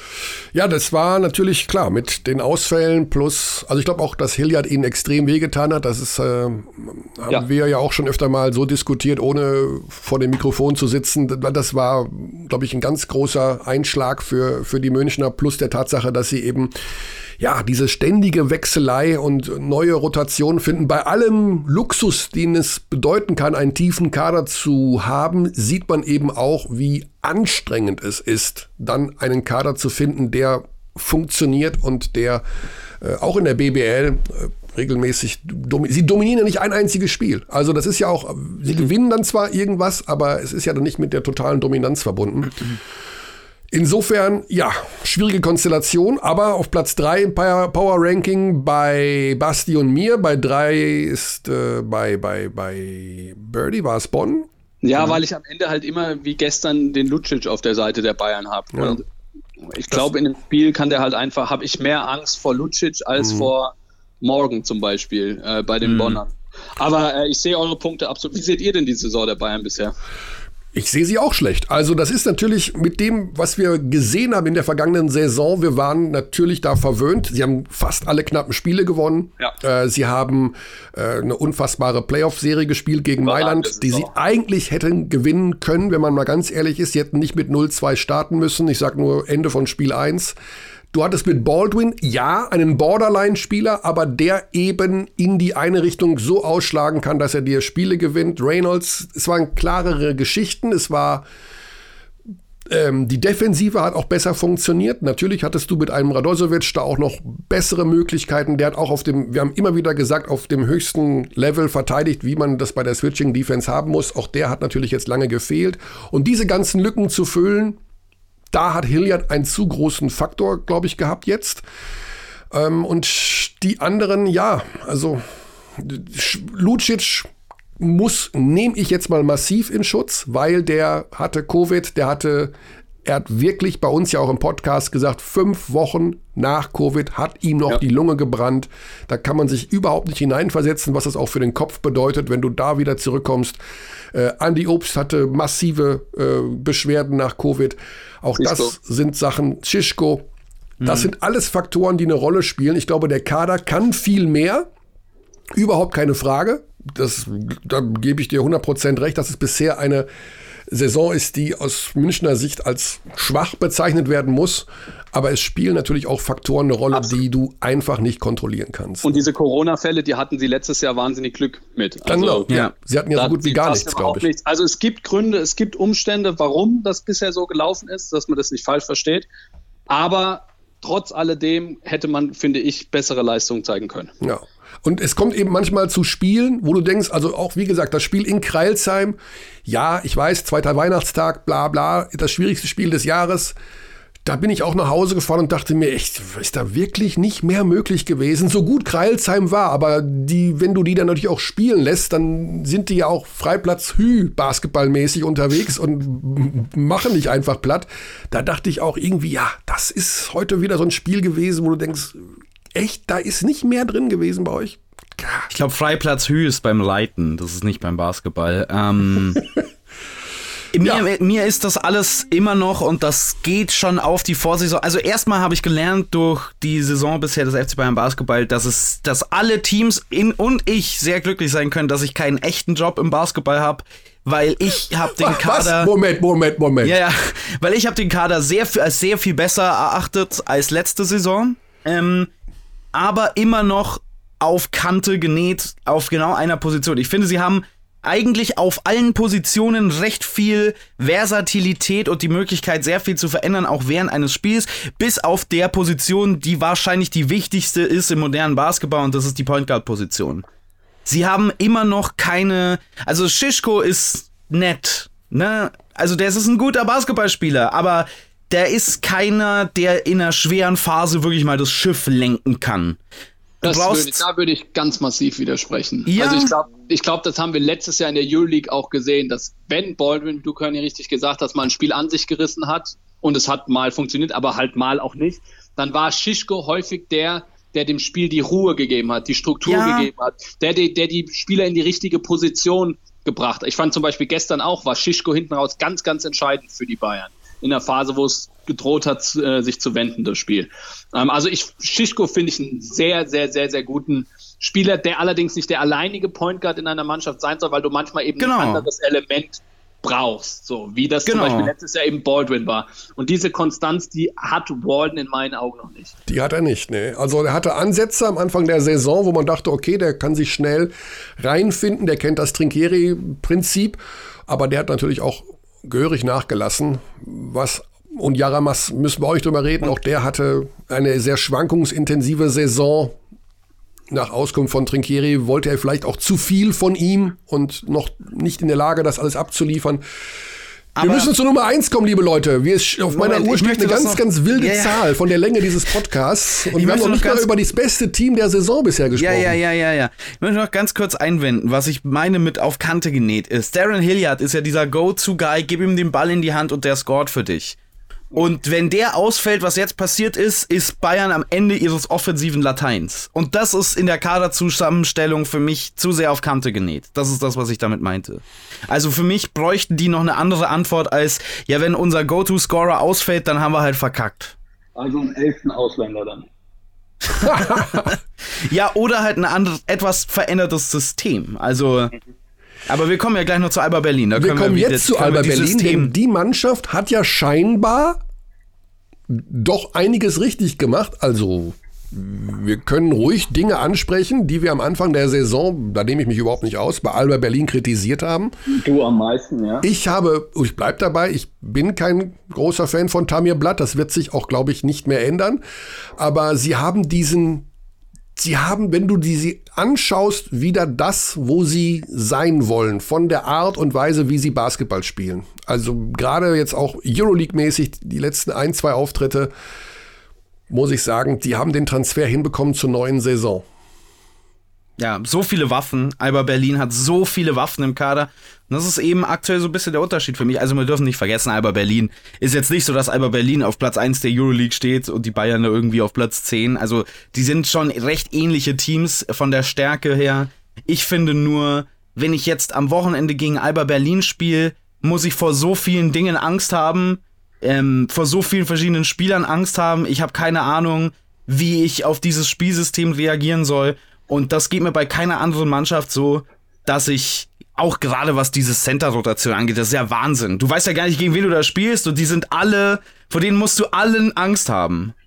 Also der, ein Unterschied, wenn wir jetzt über ein BBL-Spiel sprechen, Stand jetzt. Ich habe vorhin ja. schon gesagt, für mich sind die beiden immer noch der Favorit auf den Titel, weil ich glaube, dass sie, dass sie eben einen Weg finden werden, sich zu verbessern. Aber jetzt aktuell in einem BBL-Spiel, wenn wir da die deutschen Rotationen vergleichen insgesamt, weil die Bayern können ja nicht alle ihre zehn Internationals auflaufen lassen. Klar, aktuell werden es nur neun, weil Hilliard verletzt ist. Ähm, dann sind die Berliner dort einfach gefährlicher, besser besetzt insgesamt. Sind sie weiter in ihrer gesamten Entwicklung dieses Jahr?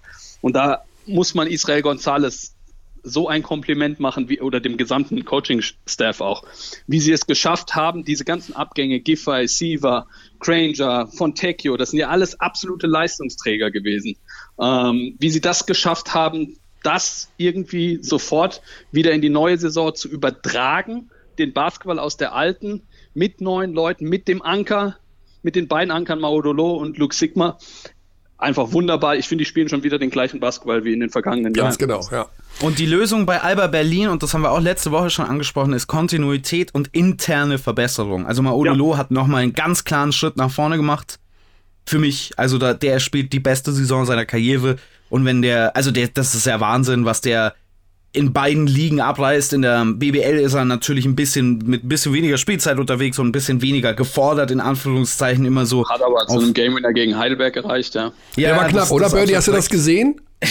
ja, ich habe es mir dann, nachdem du mir davon erzählt hast, habe ich es mir nochmal angeguckt. Aber ja. das war, das, ich musste auch, ich habe hab 20 Mal geguckt mit dem Ball, wenn er die Hand verlässt. Das war, das knapper geht's nicht, oder? Wie hat das? Knapper, ja, das ist vollkommen richtig. Ja, ähm, Luis Olindi, um das noch fortzusetzen, hat einen Schritt nach vorne gemacht für mich. Johannes Thiemann ist ja seit Jahren ähm, fester Bestandteil und wichtige Größe in diesem Team, spielt aber dieses Jahr auch noch mal besser für mich insgesamt. Das ist alles, also bei diesen Personalien, Schritte nach vorne, die aus dem Internen kommen, wo man Spieler in größere Rollen liftet, die dann auch mehr machen damit und die wissen, wie man dieses Spielsystem spielt. Und das ist so enorm wichtig bei Alba Berlin, dass diese Verbesserung nicht von irgendwelchen Spielern von außen kommt, die dann erstmal lernen müssen, wie das geht. Die gibt's natürlich auch. Ähm, Oscar da Silva, der eingeschlagen hat, wie verrückt, als er neu gekommen ist. Aber das Wichtigste ist bei Alba für mich die interne Verbesserung der Spieler, die schon da waren. Das ist aber das Geheimnis seit Jahren. Also, dass diese Entwicklung der Spieler, die schon länger dort sind oder die auch neu dazukommen, dass sie diese Spieler, dass sie alle einen Fortschritt machen. Nennen wir einen Spieler bei Alba Berlin, der in den letzten Jahren, bei Jalen Smith warten wir jetzt mal noch ein bisschen ab, ja. aber hm. die keine Entwicklung durchgemacht, die nicht viel besser geworden sind. Was, ähm, was ist mit Matisek eigentlich los? Also nicht, dass ich ihn als Beispiel anführen möchte, aber der Ja. fällt ja noch so ein bisschen raus dieses Jahr. Es klang ziemlich so, als ob du dir das Beispiel anführen Ich wollte ihn wolltest. als Beispiel anführen. Was ist mit Matisek? Ja, irgendwie, zu- weiß ich nicht. Ja, bei ihm ist sicher, aber es ist vollkommen richtig, dass du ihn anführst. Also ich finde, er spielt nicht schlecht. Ähm, ich finde, er hat einen ganz großen Wert auch für die Mannschaft, äh, genauso wie Malte Delo auch. Ähm, die beide immer wieder in der Rotation drin sind. Mal haben sie auch Spiele, wo sie jetzt nicht spielen. Aber ich glaube trotzdem, dass bei ihm jetzt sicherlich noch viel Potenzial da ist. Vielleicht nicht so viel, wie man ursprünglich mal gedacht hat. Ich bin trotzdem großer Fan von seiner Spielweise. Aber er hat sicherlich noch Luft nach oben, auch dieses Jahr wieder. So, Birdie, jetzt entlassen wir dich aber. Eine Stunde hast du, hast du mit uns hier rumge analysiert, nenne ich es mal einfach so, ähm, und hast dein Power-Ranking abgegeben. Wir sind, wir waren uns in vielen Sachen nicht einig, was nicht verwunderlich also ist. Basti und, Basti und ich schon. Ja. Ja, wir waren uns recht einig. Okay, dann zum Abschluss, zivilisiert. zum Abschluss noch, Birdie. Also Bayern wird deutscher Meister. Wer steigt ab? Ich kann es nicht vorhersagen, weil ich nicht die Finanzen kenne der Clubs. Das hängt ganz Wir gehen davon von aus, dass Neu- keiner mehr Geld hat. Alle Ja. sind, Wenn jetzt keiner mehr Geld ja, hat, keine Neuverpflichtungen, nichts. dann steigt Gießen und der MBC ab. Aha. Stand hier, aber äh, das wird leider sich äh, in den nächsten zwei, drei Wochen vermutlich schon anders darstellen, wenn nachverpflichtet wird. Das hängt ganz massiv davon ab, was die Fähigkeit angeht, Leute wieder zu, neue Leute zu holen. Mhm, okay, ja, da weißt du eventuell mehr als wir. Insofern ähm, hab weiter das Ohr am Geschehen. Habe ich. Wir sehen uns bald. Alles Gute, vergiss nicht, die Tür abzuschließen und Mache ich. Bis die Tage. dann. Ciao. Ciao, ciao. So, das war unser Birdie. Eine Stunde hatten wir in der Leitung. Ja, Intens. Du und drei. Tage. 90 Minuten Power Ranking und wir sind noch nicht mal bei der Euroleague. Aber weißt du was? Weißt du, was das Problem ist bei der Euroleague in dieser Woche? Wir haben nichts zu besprechen. Wir haben tatsächlich, ich, ich, ich sage, wann alles stattfindet. Das sage ich wirklich. Let's go. I feel devotion. Es ist aber sehr schwer vorherzusagen, was stattfindet. Wir, es ist sehr wahrscheinlich, dass es Spiele geben wird, die nicht stattfinden. Ja. Aufgrund der aktuellen Corona-Lage. Aber wir haben natürlich einen Spieltag in dieser Woche, also einen einfachen Spieltag, Donnerstag, Freitag, und zwar mit Alba Berlin gegen Panathinaikos Athen. Panathinaikos hatte letzte Woche mehrere positive Fälle. Ich, hab, ich weiß auch überhaupt gar nicht, wie die Situation jetzt ist in Griechenland. Also wie lange die Quarantäne haben, wer wann Ja. wieder spielt, wann die sich freitesten können, ob Ich die weiß auf direkt jeden spielen. Fall- Ich weiß auf jeden Fall, dass ab jetzt, ab dem neuen Jahr, glaube ich, keine Zuschauer mehr in Griechenland erlaubt sind. Also die scheinen zumindest irgendeine Art von Covid-Maßnahmen jetzt wieder nach, nach ganz nach oben zu ziehen. Ähm, wie das mit dem Testen ist und so, aber habe ich keine Ahnung. Ja.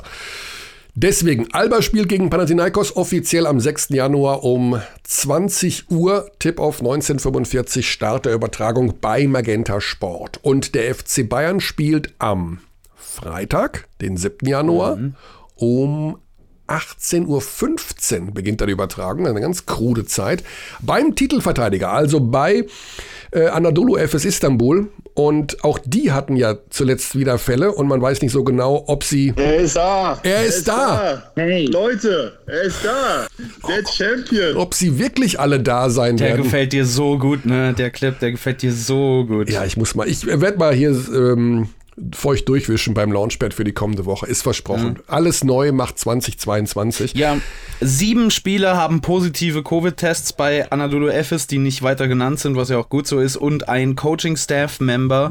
Ähm, also ich würde sehr vorsichtig sein, sich das Spiel schon mal einzuplanen. Ja, das ist, äh, das geht auch mir so und ich sollte es einplanen, weil ich bin als Kommentator des Spiels vorgesehen.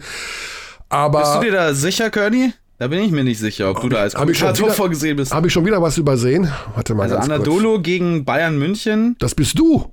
das bin ich. Das bist du. Ich bin am Mittwoch in Bayreuth. Ich hab gar nichts am Freitag. Nee, stimmt. Das falscher Eintrag von mir. Ich bin die kommende Woche Ah, bei den schade. Bayern. Hi, gut. Dann Schade, dass ich es dir noch gesagt hätte. Ich hätte es nicht schlecht gefunden, wenn du vorbeigekommen wärst. Da wir zusammen kommentieren können. Ich meine, das durfte ja hier Benny Zander ähm, und Alex Frisch machen zusammen in Berlin. Wieso dürfen wir das eigentlich nicht machen? Ja, wir machen das einfach irgendwann mal. Wir dürfen zu niemandem Ja. davon erzählen. Wird's verboten.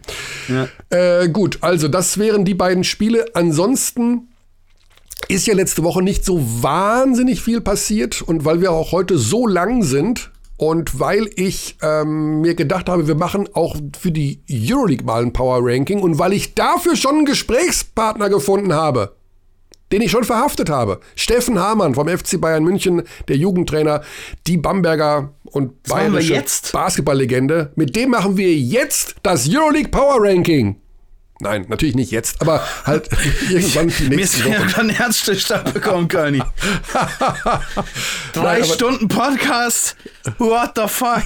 Aber der schaut halt jedes Euroleague-Spiel und äh, den werden wir mal Ja, dazu du, ich, holen. ich lieb's auch über Basketball zu reden. Was ich nicht so lieb, ist äh, das Spre Gespräch über Basketball zu schneiden.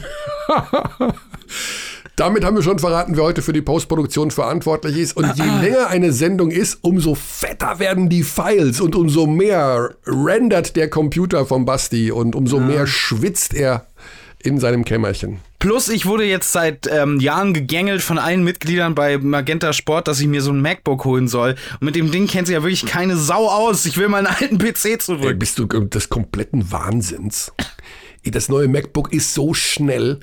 Da kannst du Ja, aber das mal ist schnell, die aber du ganze kannst- Microsoft die Bedienung, Kacke die dagegen Oberfläche, wegschmeißen. das ist alles Müll. Niemand kennt sich aus bei dem Ding. Das ist nicht ordentlich sortiert. Das ist Quatsch. Das ist totaler Nonsens.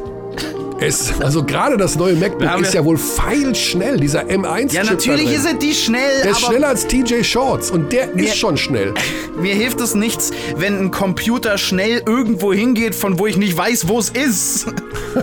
Das ist so, wie wenn man sich in eine Rakete setzen würde und dann sagt die NASA, wir feuern dich irgendwo hin. Irgendwo. Also du hast wirklich was zu meckern, der ist jetzt zu schnell oder was? Das kann ja wohl nicht Nein, angehen. ich kenne mich nur nicht aus. Man sucht hier nach einem Pfeil und dann geht man auf Command hier äh, der Taste, dann hat man das Pfeil links, dann möchte man das in ein anderes Programm ziehen, dann ist das Pfeil weg und man ist so, what the fuck? Naja, okay, sorry. Okay, also ich glaube, da mangelt es noch an den Basics.